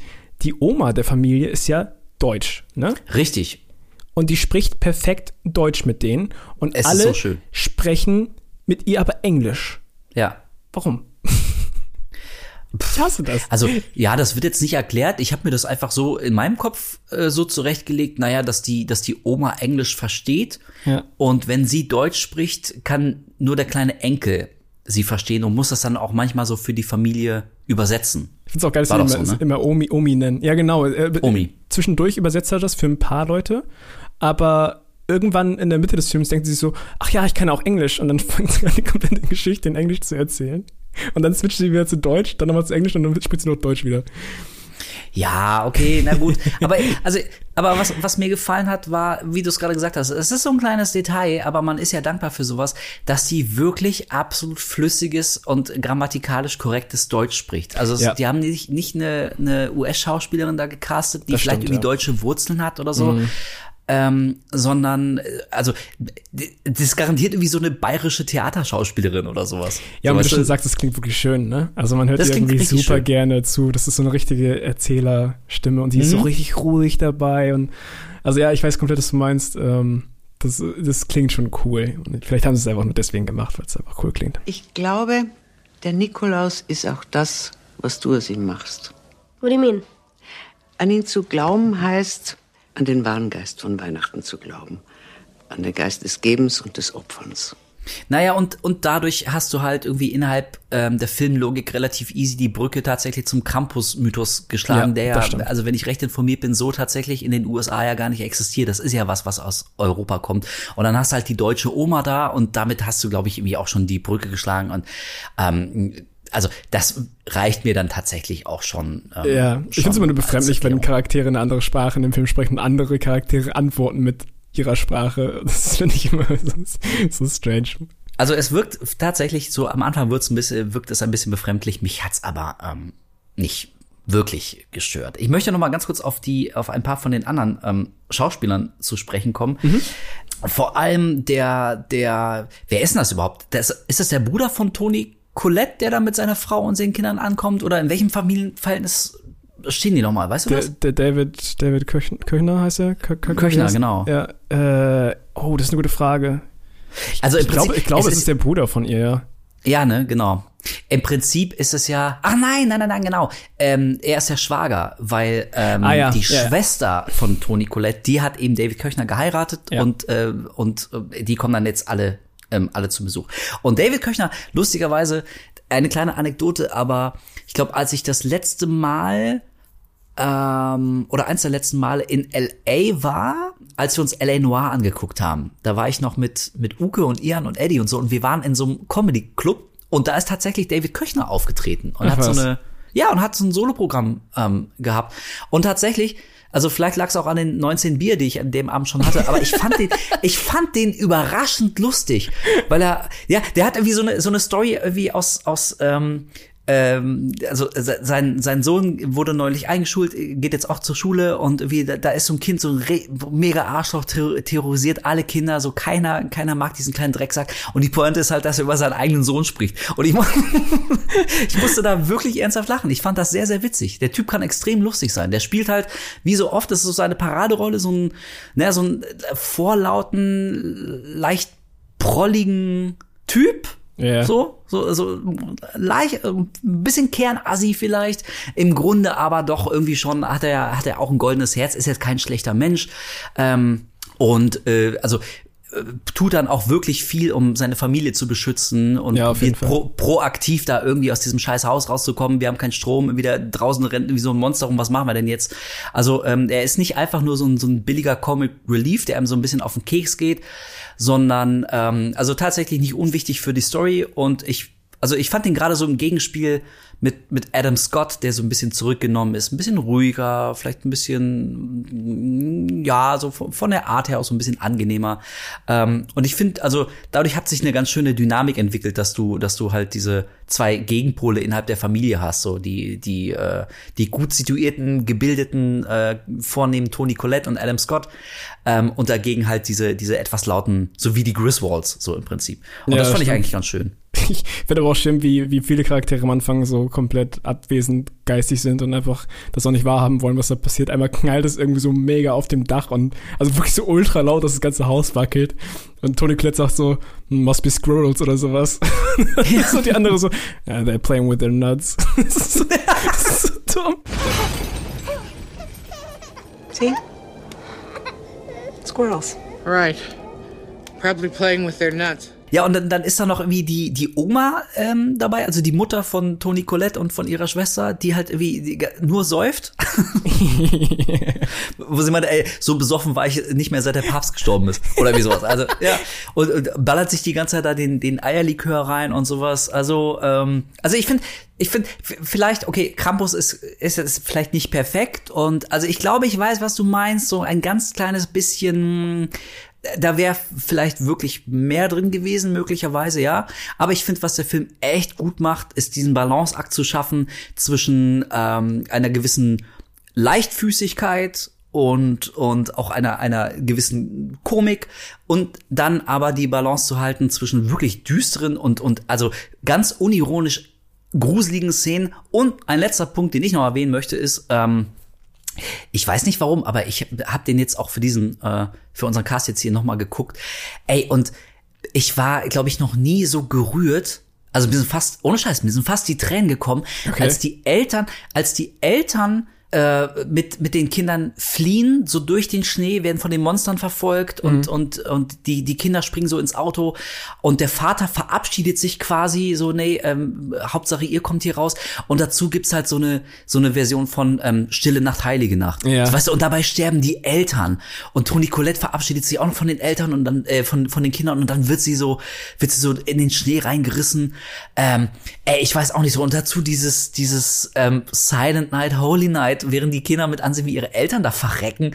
Ähm, ich weiß auch nicht, mich hat das irgendwie die, richtig, ich hatte richtig einen Kloß im Hals, mich hat das voll gepackt, ey. Wirklich. Ja, das funktioniert auf jeden Fall. Ja, ja, weißt du, ey, wir haben es ja schon ein paar Mal davon, so, sobald irgendwie immer so Kinder und Familie und ah, da bin ich mittlerweile so zart beseitet, ey, mich, mich kriegt sowas einfach immer. Und ähm, also das alles zusammengenommen, ähm, ja, macht Campus für mich zu einem echt richtig schönen Weihnachtsgruselfilm. Ja, der macht auf jeden Fall Spaß und es gibt ja auch nicht jetzt wirklich viele gute Weihnachtshorrorfilme, aber da unter denen ist der auf jeden Fall ganz weit oben, meiner Meinung nach. Also der, der fängt halt richtig schön diesen Weihnachtsspirit auch ein. Der hat wirklich ein paar coole Designentscheidungen, meiner Meinung nach. Also wie du schon sagst, der Krampus sieht wirklich geil abgefuckt aus. Hat ein bisschen was von, von einem Weihnachtsmann, der irgendwie äh, lange Zeit in einem Sarg lag und schon langsam am Decayen ist und da ist irgendwas reingeschlüpft und trägt ihn quasi wie so einen Hautanzug. Ja, Äh, ja, ja, ja, ja, ja. also ja. richtig schön abgefuckt mit so einem schönen Buckel und den Hörnern und sowas. Also fantastisch. Und Sieht echt äh, gut aus. ich mag die, die, ähm, diese ganzen Animatronic aussehenden Viecher, wie das zum Beispiel dieser Clown oder dieser Jack and Box. Also Ja. die sehen wirklich schön abgefuckt aus. Also ja, kann man sich auf jeden Fall angucken. Kann man, also, kann man sich angucken, sollte man sich, würde ich sagen, angucken zu Weihnachten. Und, also das ist wirklich nur Zufall, aber schon der zweite Horrorfilm oder zumindest Horrorkomödie in dem Fall mit Toni Collette, ne? Ja, stimmt. Ja. Also nach, nach, ich meine, nach äh, hier Hereditary, über den wir schon, Ja. schon sprachen. Und dann, ich überlege gerade, also weil wir haben ja auch bei Hereditary darüber gesprochen, dass Toni Collette also eigentlich gar nicht so der Horrorfan ist und jetzt auch nicht so viele Gruselrollen schon gespielt hat, aber jetzt haben wir eben schon zwei Filme. Dann fällt mir noch Six Sense ein.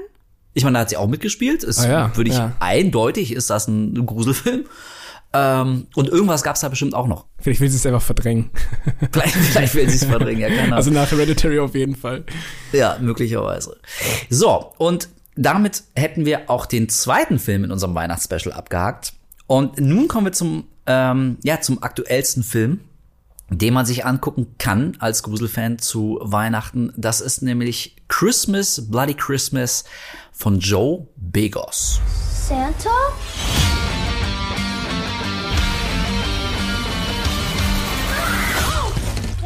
This guy killed the kid next door! Oh ja, Hm. was ein Film.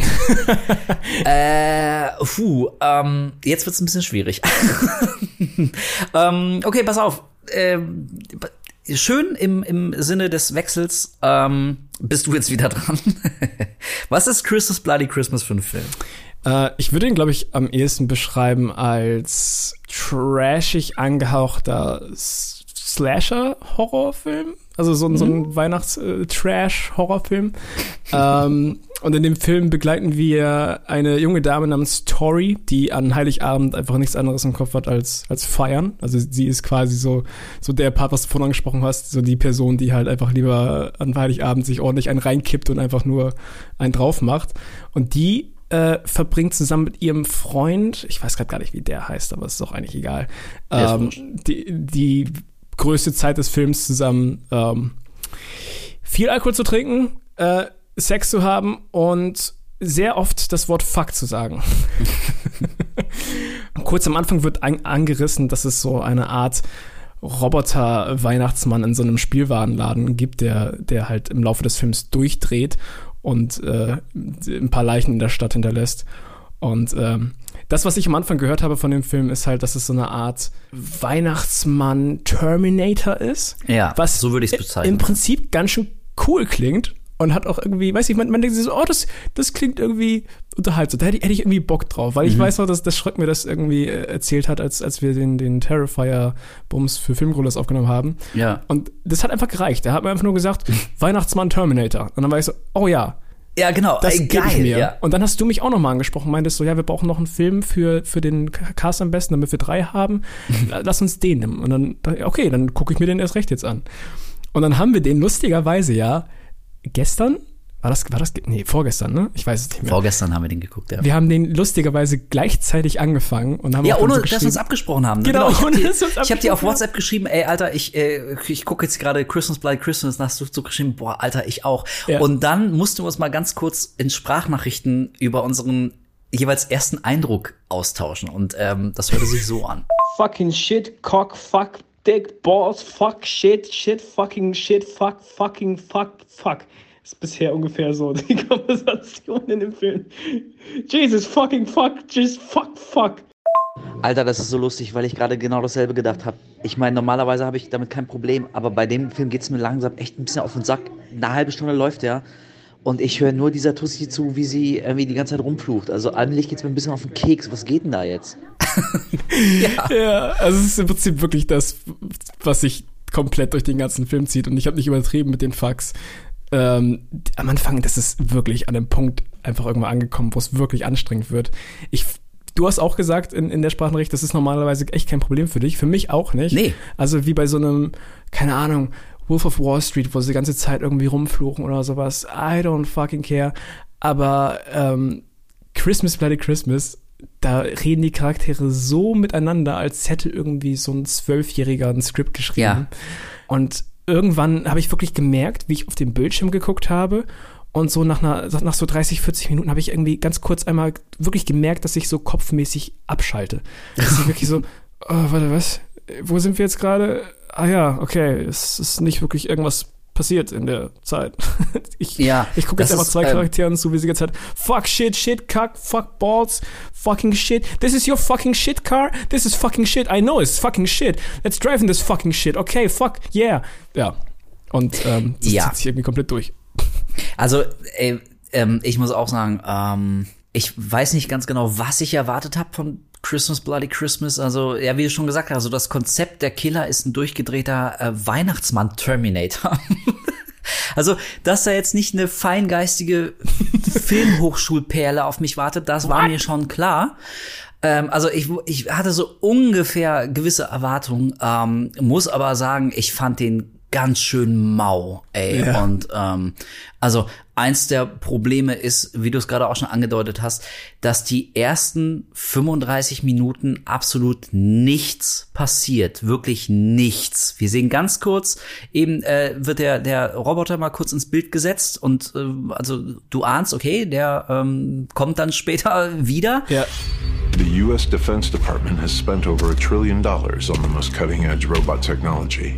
Introducing RoboSanta Plus for the upcoming holiday season. Ey, und dann sind wir aber 35, fast 40 Minuten sind wir eben nur bei, bei dem Mädel und ihrem, und ihrem Freund, die irgendwie so ein bisschen, die besuchen noch andere, andere Freunde, die sich auch besaufen, so, dann, dann gehen sie zu ihr nach Hause, dann saufen sie noch mehr, dann machen sie Musik an, dann vögeln sie ein bisschen rum und du denkst dir, ja, es ist ja alles ganz nett, aber was ist denn jetzt hier mit dem, mit der, mit der Killer-Action so? Deswegen bin ich doch hier. Zumal, so weißt du, wenn das Argument ist, na gut, äh, in der Zeit lernst du dann halt die Figuren besser kennen. Ey, aber weder sie noch ihr Dude da sind irgendwie sonderlich interessante Figuren. So weißt du? Absolut überhaupt nicht. Komplett gesichtslos. Und ich witzig, dass du jetzt gerade nochmal sagst mit diesen 35, 40 Minuten. Ich musste gerade wieder zurückdenken an unsere äh, ähm, Terrifier-Besprechung, weil da, da ist es ja auch so, dass teilweise zwischendurch extrem lange substanzlose Szenen dort sind. Aber wenigstens hast du zwischendrin immer mal irgendwie so ein, so ein Highlight und so einen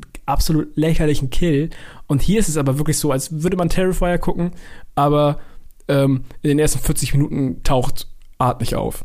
das klingt, klingt nicht nur scheiße, ist auch ganz schön scheiße. Ja, genau. Also, wer, wer guckt sich das an? Wirklich, ich dachte auch so, warum gucke ich jetzt die ganze Zeit zwei Menschen zu, die einfach nur so uninteressant und nervig sind? Wo ist denn hier jetzt der fucking Santa? Also, Ja, ja, ey, und wie du es gerade schon gesagt hast, so, ähm, also ich verstehe, das ist, also sie ist halt wie eine, eine relativ so eine, so eine rotzige Punkröhre so ein bisschen, so was, nimmt kein Blatt vor den Mund, wie besäuft sich gern, wie vögelt sich durch die Weltgeschichte, also die ist ein bisschen lockerer drauf. Ähm, von daher, also kann ich schon nachvollziehen, aber ähm, also irgendwann Du hast gesagt, als hätte so ein 13-Jähriger ein Skript geschrieben. Also so wirkt es für mich auch so. Ich so nach dem 300. Motherfucking irgendwas, dann denke ich mir so, ja, ich hab's ja gerafft, die ist cool. I Ja. get it. So, ja, alright. ähm, und dann unterhalten sie sich auch über absolut substanzlosen Kram. So, weißt du, also wenn, wenn da wirklich irgendwie Ey, lustigerweise, ich habe gestern noch mal, ich weiß nicht warum, aber auf YouTube mir so ein paar Clips so von Inglourious Bastards noch mal angeguckt und und ich bin gerade auf so einem ganz kleinen Tarantino-Trip und guck mir so so Highlight-Szenen aus seinen letzten Filmen an. Und ich meine, ey, ich jeder von uns hat sofort 500 verschiedene Sequenzen aus Tarantino-Filmen äh, im Kopf, wo wo sich Figuren einfach nur unterhalten, da passiert nichts. Die unterhalten sich einfach nur, aber trotzdem bist du absolut gebannt und hängst an den Lippen von den Figuren und also so weißt du, äh, du willst gar nicht, dass so eine Dialogszene aufhört. Ich könnte Hans Lander, den könnte ich drei Stunden zuhören. So, der, der hat so eine krasse Ausstrahlung. Ähm, von daher ist, ist es jetzt nicht per se irgendwie ähm, ein, ein Problem der Langeweile, wenn, wenn nicht viel passiert, außer dass sich Figuren unterhalten. Aber dann sollten sie sich A über was Interessantes unterhalten oder B als, als Figuren eben so spannend sein, ähm, dass ich schon deswegen da irgendwie gefesselt bin. Aber also ähnlich wie du, so die labern und labern und labern und fluchen und fluchen und fluchen, so ja, ja, super cool, edgy, huhuhu. Ähm, und ich dachte, Alter, aber wann geht denn jetzt hier die Killer-Action los? Vor allem wird das immer so ganz kurz angeteased. Ich, weil, wie du schon gesagt hast, ich glaube, der Film öffnet ja mit so einem Art TV-Spot, wo man den, den Weihnachtsmann sieht. Dann hat man irgendwie nach 20 Minuten, glaube ich, wo einmal wieder kurzes Setting vom Spielzeugwarenladen da Ja. äh, ausgeleuchtet wird. Und da denkt man auch wieder ganz kurz so, ah, okay, er bewegt sich jetzt endlich. Äh, okay, nochmal 20 Minuten von den beiden. Und dann irgendwann nach 40 Minuten geht's ja erst dann so langsam los mit dem, was man eigentlich erwartet hat. So. Genau, und das ist natürlich Gewalt, Morden und Kills. Und also da ist tatsächlich so ein bisschen was rauszuholen. Also einem wird wie quasi so das, der Kopf auf so einer Treppenstufe zermatscht und sowas. Also da gibt schon ein bisschen was, aber letztendlich, also für mich kam das in diesem Film zu spät und war dann doch zu wenig. Ähm, und dazu Ja. kommt auch noch erschwerend. Das ist natürlich total subjektiv, ne? Aber ich finde auch ganz ehrlich, ähm, die Idee, so, ein- so ein Roboter-Killer Santa Claus zu machen, klingt lustiger, als sie dann tatsächlich in der Umsetzung ist, weil ich den Killer, also ich finde den weder interessant, noch fand ich den optisch irgendwie ähm, irgendwie aufregend, irgendwie originell. Also da kam bei mir überhaupt gar nichts, gar nichts rüber. Da ist halt ein Typ, der hat ein, ein Weihnachtsmann-Kostüm an und seine Regieanweisung war, ey, beweg dich mal so ein bisschen starr und roboterhaft und das war's. Aber ich finde, also er wirkt weder weder als als wie Weihnachtsmann noch als Roboter wirkt er sonderlich überzeugend. So weißt du, was ich meine? Das ist so eine ganz seltsame. Er probiert irgendwie beides gleichzeitig zu machen, weil es nun mal die Rolle ist. Aber dadurch ähm, wird das so, so ein ganz lauwarmes, so ein lauwarmer Mischmasch. Ich finde das einfach keine geile Killerfigur. Da kommt nichts rüber. Nee, stimmt, das geht, glaube ich, mir genauso. Ich wusste auch ganze Zeit beim Gucken nicht, ob das jetzt wirklich am Charakter liegt, wie du sagst, oder ob das einfach die Inszenierung an sich ist, ob der einfach nicht cool gemacht ist. Weil an sich finde ich die Idee halt auch echt witzig, aber ähm, weiß ich nicht, ob man ihm dann irgendwie vielleicht auch so eine Stimme hätte geben müssen oder so, weißt du? Ah, Weil stimmt. Der, Das, ja, gut, dass du sagst. Kleines Detail. der sagt ja auch gar nichts. Ne? ja, sti- genau. Der ist komplett stumm. Vor allem dumm, weil am Anfang redet er doch in der ersten Sequenz, oder? Also in, in, dem- in dem Opening. Hat er nicht sogar so eine Arnie-Stimme? Ich glaube ja, ja, in diesem Werbespot. Ja, und ich dachte, das macht er durch den Film, aber der macht das ja gar nicht. Also er spricht ja gar nicht mehr. Ja, siehst du, und das ist, das ist eigentlich ganz geil, dass wir neulich über Terrifier 2 gesprochen haben, denn da haben wir auch einen Stummkiller, der kein Wort von sich gibt, aber der hat halt so eine unglaubliche, eine Körpersprache, der hat eine Mimik, Ja, der hat eine extrem. Präsenz. So, weißt du? Also der muss nichts sagen, tatsächlich. So allein die Optik, da überträgt sich schon so viel. Und das schafft der, der Killer-Roboter, Santa Claus, ähm, schafft das überhaupt nicht. Also der, der hat einfach nichts, was einen wirklich tatsächlich ernsthaft fesselt. Und weißt du, und dann hätte man ja vielleicht sich überlegen können, ob man dann wenigstens irgendwie so halbwegs originell ist und, und die Kills so ein bisschen auf das Weihnachtsthema zieht, so weißt du, dass er dann irgendwie echt, ähm, keine Ahnung, mit, mit Zuckerstangen jemandem die Augen aussticht oder was, irgendwie sowas, so, weißt du. ey, Aber- und das ist das Ding wirklich, ich habe ja durchgehalten und ich habe ganze Zeit auf etwas gehofft, dass es dann vielleicht noch Fahrt aufnimmt und dass es dann richtig abgeht. Aber ich muss tatsächlich sagen, ich fand die Kills an sich extrem auch lame. Ja. Die Inszenierung war nicht cool. Ich mag das auch nicht, wenn irgendwie alles im Film in Zeitlupe abläuft. Und der Film macht so super viel Zeitlupe. Also wenn er dann mit der Axt irgendwo reinrammt, dann geht auf einmal alles so nur noch so zehn Frames die Sekunde gefühlt Ja, ja, und er holt ganz langsam aus und das zieht sich komplett durch. Das heißt, die Kills wirken alle extrem gleich und, und irgendwie unkreativ und das ist leider auch bis zum Ende nicht wirklich anders. Also das, da hat er leider dann auch selbst da nicht mal wirklich Substanz für mich. Ja, ey, das stimmt. Und also, und ich glaube, da sind wir so ein bisschen beim Problem, was ich oftmals mit Joe Begos habe, dem Regisseur. Also ich habe jetzt ein paar Filme von ihm gesehen. Der erste, den ich kannte, also den ich gesehen habe, äh, war Almost Human. Ähm, das ist so eine ja, Science-Fiction-Horror-Story, die also auch ein, zwei Gewaltspitzen hat. Ähm, er hat zum Beispiel gedreht äh, vor zwei Jahren, glaube ich, oder vor drei, 2019 war es, glaube ich, äh, Bliss mit dieser, mit einer Künstlerin und davor oder im selben Jahr kam ähm, VFW, der ähm, eine ziemlich coole Idee hatte, Das ist vielleicht sein, bekanntester Film, so deswegen erwähne ich den so. Da geht es darum, dass es, da ist so eine, eine Kneipe, so eine Bar und in der treffen sich, und dafür steht der T Filmtitel äh, VFW, ähm, Veterans of Foreign Wars. Also so Kriegsveteranen von damals, die kommen da regelmäßig zusammen, die äh, trinken ein bisschen was und lassen alte Geschichten wieder aufleben. Und in dieser Nacht wird die Bar aber angegriffen von so einer Gruppe von, von Gangstern, Bikern, Schlägern. Ähm, die wollen an, an was ran, was in dieser Bar ist. Ähm, wissen aber nicht, dass eben äh, sich da jetzt irgendwie so so alte alte Veteranen aus Kriegen in der Bar äh, befinden, die natürlich irgendwie mit allen Wassern gewaschen sind und wissen, wie man sich in so einer Situation verhält. Und dann kommt es natürlich also zu zu krassen äh, Gewaltausbrüchen von beiden Seiten. Also so Klingt ein gut. typischer so ein typischer Belagerungsfilm eigentlich so. Ähm, war, wie gesagt, wahrscheinlich so sein, sein bekanntester, vielleicht auch sein bester, aber generell, und darauf wollte ich hinaus, so Joe Bagos, ähm, ich finde die Filme von ihm immer so maximal okayisch bis gerade noch so gut. Aber ich habe noch keinen einzigen Film gesehen, bei dem ich dachte so, holy shit, ja, so nach, nach dem dritten, vierten, fünften, sechsten Film so langsam, jetzt hast du es raus, jetzt hast du mal echt ein richtig geiles Ding abgeliefert. Und bei dem jetzt hier, Christmas Bloody Christmas, da hatte ich das Gefühl, ähm, hat er sich wahrscheinlich in einer bekifften Nacht irgendwie mit Kumpels ausgedacht, ey, so, so, ein- ja, so, so, so ein Killer-Weihnachtsmann-Roboter, super geil. Aber ähm, also das hätte für mich maximal für, für einen Kurzfilm gereicht. Oder so Ja, eine Episode genau. bei Geschichten aus der Gruft oder irgendwie sowas. Weißt du, da wird jetzt so ein Roboter ähm, lebendig. Aber du kommst, also bei aller Liebe, mit der Story kommt er nicht auf Spielfilmlänge. Das schafft er einfach nicht. Und das merkt man diesem Film extrem an. Ja, nee, kann ich komplett so unterschreiben. Bei mir ist es so, dass ich, das ist für mich der erste Film von ihm.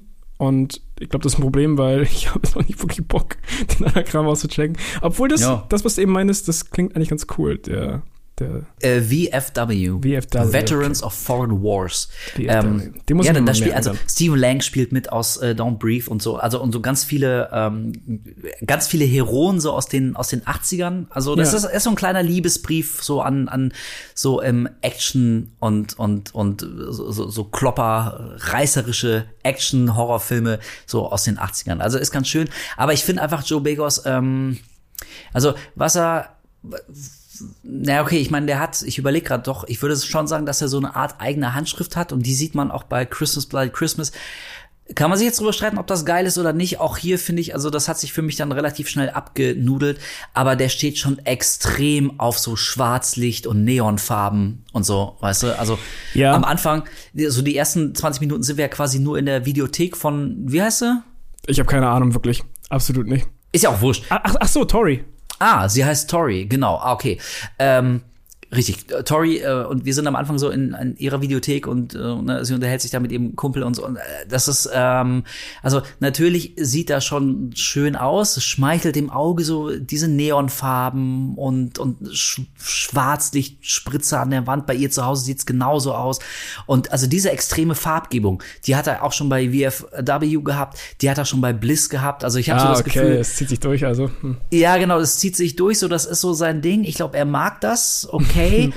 Und auch was den Soundtrack angeht, also wenig überraschend, natürlich gibt es so sphärische Synthwave-Klänge, die an die 80er ähm, erinnern. Ja. Das ist alles nicht verkehrt. Das sind auch Sachen, die ich grundlegend mag. Aber ich muss sagen, mich hat's bei dem Film so fast ein bisschen genervt, weil ich den Eindruck hatte, damit kaschiert er so, dass er keinen sonderlich guten Film gemacht hat. Dann Ja. macht er halt eben das, was bei Horrorfans gerade ankommt, nämlich so Retro. Weißt du, diese Retro-Ästhetik. Ey, das Und da hab ich hat's mich auch ein bisschen gedacht. genervt. Genau, das äh, bei der Musik, die einfach nie die Schnauze hält. Die Musik Ja. geht durchgehend. Also du hast irgendwie kaum irgendwie so eine Rückfassung. Du hast die ganze Zeit diesen wummernden Synth-Soundtrack, der auch, er ist okay. Er ist jetzt wirklich keine Glanzleistung. Ich habe das ähm, vorhin, als wir essen waren, meine ich, das hat, hat ein bisschen was von einem Film, den ich mega liebe, The Guest. Äh, quasi so ist wie so eine schlechte Version von dem Soundtrack. Und das wummert halt komplett durch und auch der Stil, den du genannt hast, ohne Scheiß, als der Film angefangen hat. Und ich habe den Vergleich jetzt nicht von seinen anderen Filmen, aber in den ersten fünf bis zehn Minuten dachte ich so, irgendwie mag ich den Stil. Dieses Ja, ja. ultra gr- grainige ähm, ist halt ist halt ist halt komplett äh, stilsicher, sage ich mal. Also er weiß genau, wie, wie er aussehen möchte und so ballert er das halt auch komplett durch. Aber der nutzt sich extrem schnell ab, dieser Stil, finde ich, durch den Film durch. Und der ist irgendwann doch ein bisschen anstrengend auf die Augen. Ja, und dazu kommt auch noch, also nicht nur, dass ich das so sehr kalkuliert und sehr berechnet, äh, berechnend finde, eben die, der Look und die Ästhetik und auch wie er klingt, sondern, und das ist so eine Sache, äh, da krieg ich persönlich das Kotzen, wenn sich so Figuren in Horrorfilmen so überdeutlich für das Publikum nur über irgendwelche Details aus anderen Horrorfilmen unterhalten. Also wir haben irgendwann, als wir, als wir bei ihr dann zu Hause sind, ich habe ihren Namen, Karen? Tori. Tori. nee, stimmt, Karen, Karen war in äh, Gremlins. Tori, fuck. Aber, aber Tori. Karens sagen auch sehr oft fuck. Die übrigens, aber äh, das muss ich mal sagen, ich finde die, die Schauspielerin, die Tori spielt, deren Namen äh, ich jetzt äh, Riley nicht, Dandy. Wie? Riley Dandy? Riley Dandy. Ähm, die finde ich ziemlich gut. Also ich finde die echt cute, ist so ein hübsches Mädel und also die macht das auch wirklich gut. Die hat eine gewisse Energie und und wie auch auch so so Biss, so dieses dieses rotzige, das bringt die schon echt gut rüber. Also es liegt nicht an der Schauspielerin, ähm, aber genau das wollte ich sagen. Äh, und irgendwann ähm, sind sie dann bei ihr zu Hause, machen Musik an und saufen weiter. Ey, und natürlich hast du dann so eine Diskussion über ähm, Friedhof der Kuscheltiere Teil 2 und warum Ja, der ja. besser ist als der erste. Und weißt du, und normalerweise, also wir beide sind doch echt Horrorfans. Das, das sind genau die Unterhaltungen, die wir auch im Privaten führen. Aber ich finde, in so einem Film wirkt es dann so unglaublich aufgesetzt. So, ich habe das Gefühl, das wurde nur reingeschrieben ähm, in der Hoffnung, dass wir als Horrorfans und so Insider, dass wir das dann gut finden, dass ein anderer Insider uns ein Insider-Gag ins Ja. Skript geschrieben hat, damit wir uns gegenseitig so in die Seite knuffen. So, naja, Das Problem ist, ne? das haben schon so viele gemacht. Das ist langsam echt ausgelutscht halt. Also, Ey, es ist auch, ja, genau. Und es kommt einfach nicht authentisch rüber. Also ich, ich kauf, ich kauf das dem Film einfach nicht ab. Ich, das wirkt einfach wahnsinnig kalkuliert. So, ich habe so das Gefühl, das ist so eine Szene, die ist im Film. Und äh, also im Prinzip könntest du eine Einblendung machen, bitte twittert darüber. So weißt du? So, ja, also bitte, bitte, bitte. Ding, ding, ding, ja, genau, bitte unterhaltet euch in den, den sozialen Netzwerken über diese, diese Szene. Ich habe hier eine lustige, äh, originelle Theorie zu Friedhof der Kuscheltiere 2, warum er besser ist als der erste Teil. Oder so ein kleines Detail. Ähm, irgendwann sieht man an ihrer Wand, wie sie da offenbar selber so äh, ran, rangeschrieben hat mit, Farbe, Lemmy is God. Und ich denke mir so, ja, natürlich. Haben wir das jetzt auch noch? Stimmt, da So, reden sie ja auch drüber, wenn, als sie dann draußen sind. Ja, weißt du, ich, ich habe so das Gefühl, diese, dieser Film, ähm, der, der, der will so mit der Brechstange gemocht werden von uns. So, weißt du? Der ist, der ist, der ist mir persönlich ist eine Spur zu unterwürfig vor seiner eigenen ähm, Zuschauerschaft. Total. Weißt du, was ich meine? Und das glaube ich einfach Nee, nicht. das sehe ich genauso. Also, ja, ey, ist, ist wahrscheinlich ein Ding, das kann man sich einmal angucken, ähm, wenn man gerade mal irgendwie Bock hat auf, auf, auf halt dieses, dieses Christmas-Horror-Ding. Aber ganz ehrlich, wenn ich jetzt die Wahl hätte äh, zwischen den Sachen, dann würde ich auf jeden Fall eher zu Gremlins oder zu äh, Krampus tendieren. Also wenn es was Neueres sein soll, Krampus ist jetzt auch nicht so ultra alt, dann würde ich mir lieber den reinschmeißen, als das nochmal irgendwie zu gucken. Ey, definitiv. Also ich finde, Christmas Bloody Christmas ist so ein richtig schönes Beispiel dafür, warum nicht jedes abgefahrene Hö-Hö-Hö-Konzept auch gleichzeitig einen guten Film gibt. So, weißt Ey, no du? joke, Also, klar ohne Scheiß, hätte, hättest du ihm eine Stimme gegeben, ich glaube, das hätte schon viel ausgemacht. Jetzt, wo wir drüber nachgedacht, also das einmal angesprochen haben, Ja. wirklich, ich glaube, das hätte schon dem ganzen Ding noch viel mehr Charakter geben. Weil, ey, wie lustig ist denn das, dass, dass der dann auch so eine Ani-Stimme hat? Man- Ja, man hätte da, ja, tatsächlich, das, also es hätte vielleicht noch so eine ganz skurrile Art von Komik reingebracht, aber so bleibt der Killer absolut blass und gesichtslos. now here, ey. Okay, ich habe jetzt einen neuen Klingelton. God damn, I come with my ex here, ey. Sehr schön. Ähm, ja, also ich bin da, ich bin da voll bei dir. Auf jeden Fall kann man sich mal angucken. Also wenn es wirklich so so richtig schön stumpf sein darf und vielleicht weiß nicht, ist so ein Film, den kannst du anmachen, wenn du ein paar Kumpels bei dir hast und äh, wie fängst dabei an zu trinken und man merkt, man macht zwar einen Film an, aber eigentlich ist man sowieso noch in so einer Laberstimmung. Ist das voll okay, weil die ersten 35 Minuten eh nichts passiert, außer dass Ja, so Hinter Hintergrundrauschen, perfekt ist. ja, genau. Also ab und zu guckst du mal hin, so, ah ja, okay, die, die labern irgendwie immer noch. Sie hat zum 394. Mal Fuck gesagt. Aber äh, der Killer ist, von dem ist noch nichts zu sehen, geht noch nichts, wir können noch ein bisschen weiter labern. Oder man kann sich nebenher noch drüber unterhalten, welche Pizza jeder bestellt oder so. Dafür ist das ein guter Film. Ähm, aber ich, ich, also ich muss sagen, ich habe mich so ein bisschen an ähm, Willy's Wonderland erinnert gefühlt, den, den inoffiziellen Five Nights at Freddy's Film mit Nicolas Cage. Ähm, weil auch da das Konzept lustiger und origineller und, und besser klingt als der tatsächliche Film. Und eine weitere Parallele, ähm, also auch bei Willy's Wonderland sind es ja quasi ähm, ja, so durchgeknallte Roboter, äh, ne, die halt aber aussehen wie irgendwelche Plüschfiguren. Ähm, also ja, deswegen habe ich mich an ihn erinnert, äh, mich an, an ihn erinnert gefühlt, weil der konzeptionell einfach ähm, mehr versprochen hat oder beide mehr versprochen haben, als sie tatsächlich ähm, einhalten konnten. Ey, und ganz ehrlich, es tut mir echt, es tut mir selber selber ein bisschen ein bisschen leid, ähm, weil ich, finde das cool, wenn so junge Filmemacher ähm, so gerade im, im Horror-Ding, so wenn sie seit ein paar Jahren so einen Film nach dem anderen drehen und und man merkt einfach da da steckt Herzblut dahinter. So ähm, deswegen ich finde Joe Begos und seine Filme, also ich will noch mehr von ihm sehen, aber ich glaube, der wird nie einen wirklich geilen Film machen, tragischerweise. Zumindest sieht für mich gerade wenig danach aus. Ja, also wie gesagt, ich, ich, ich müsste jetzt tatsächlich irgendwie zum Vergleich irgendwas anderes von ihm mal gucken. Ähm, aber Also, ja, äh, wenn du, wenn du dir einen von ihm anschauen willst, dann, dann, ich glaube, also wahrscheinlich VFW oder, oder eben Bliss. Das sind, also, der macht, so- der macht so sieben von zehn Filme.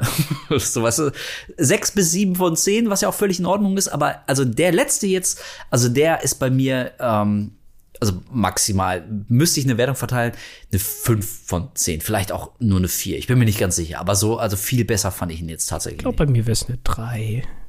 Mhm. Drei- 3,5 von 10. Okay, ja. Hart, Jo. aber so ist es. Hart, aber ehrlich. Hart, aber ehrlich, genau. So sind wir hier beim Horror-Podcast und Ja, damit Mann. wollen wir euch jetzt äh, ja weiter weiter in diesen Heiligabend schicken. Ich weiß nicht, bei euch steht jetzt vielleicht Bescherung an oder irgendwie das große Weihnachtsmampfen oder ihr seid jetzt schon heillos betrunken. Hell was auch yeah. immer ihr so, ja, super geil. Was auch immer ihr, äh, ihr an Heiligabend macht. Ähm, Wisst ihr, was eine richtig schön dumme Entscheidung wäre, im betrunkenen Kopf zu machen? Unserem Social-Media-Kanalen folgen.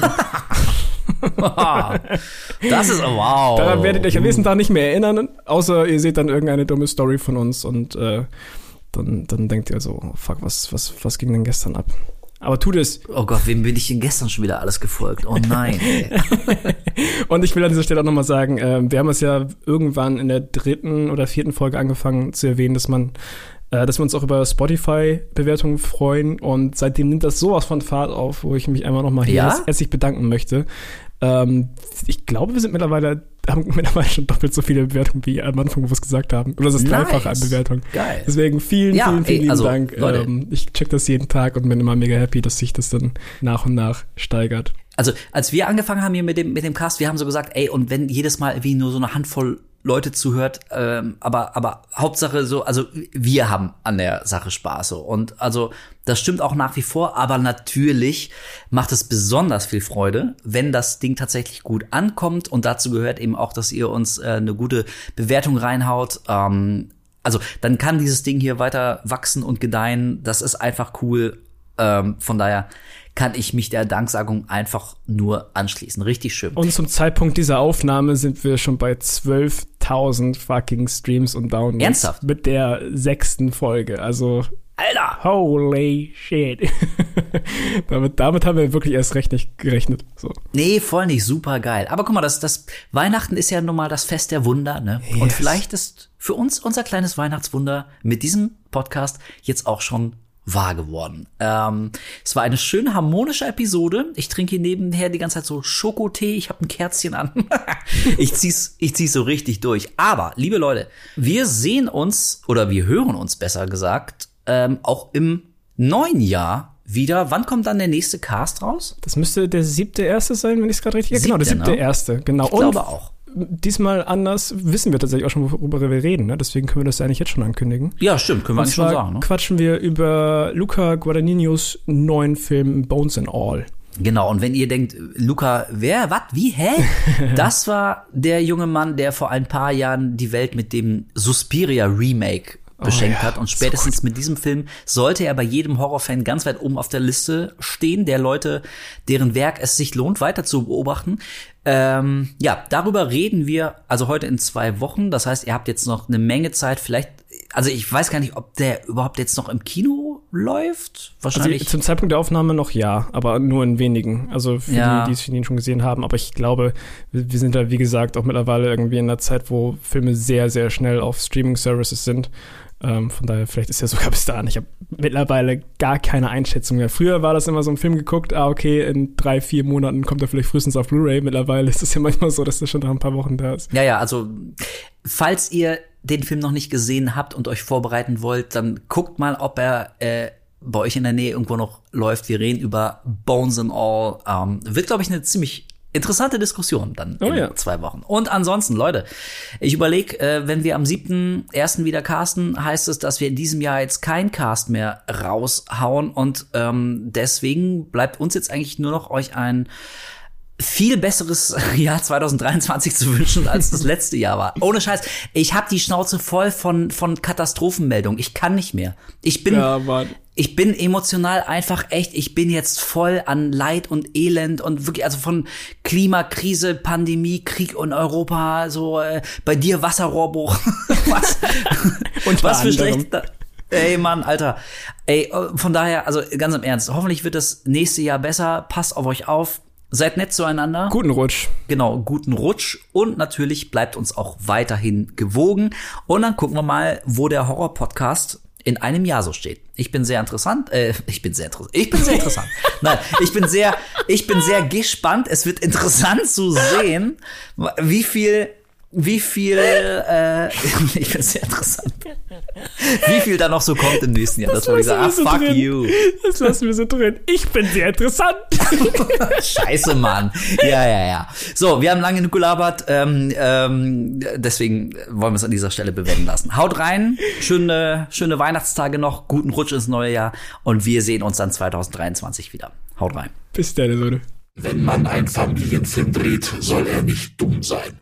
Furzende Chihuahuas sind nicht meine Vorstellung von Unterhaltung für Kinder oder Erwachsene. Man versucht also einen Film zu machen, den Erwachsene auf die eine Art sehen können und Kinder auf eine andere. Joe Dante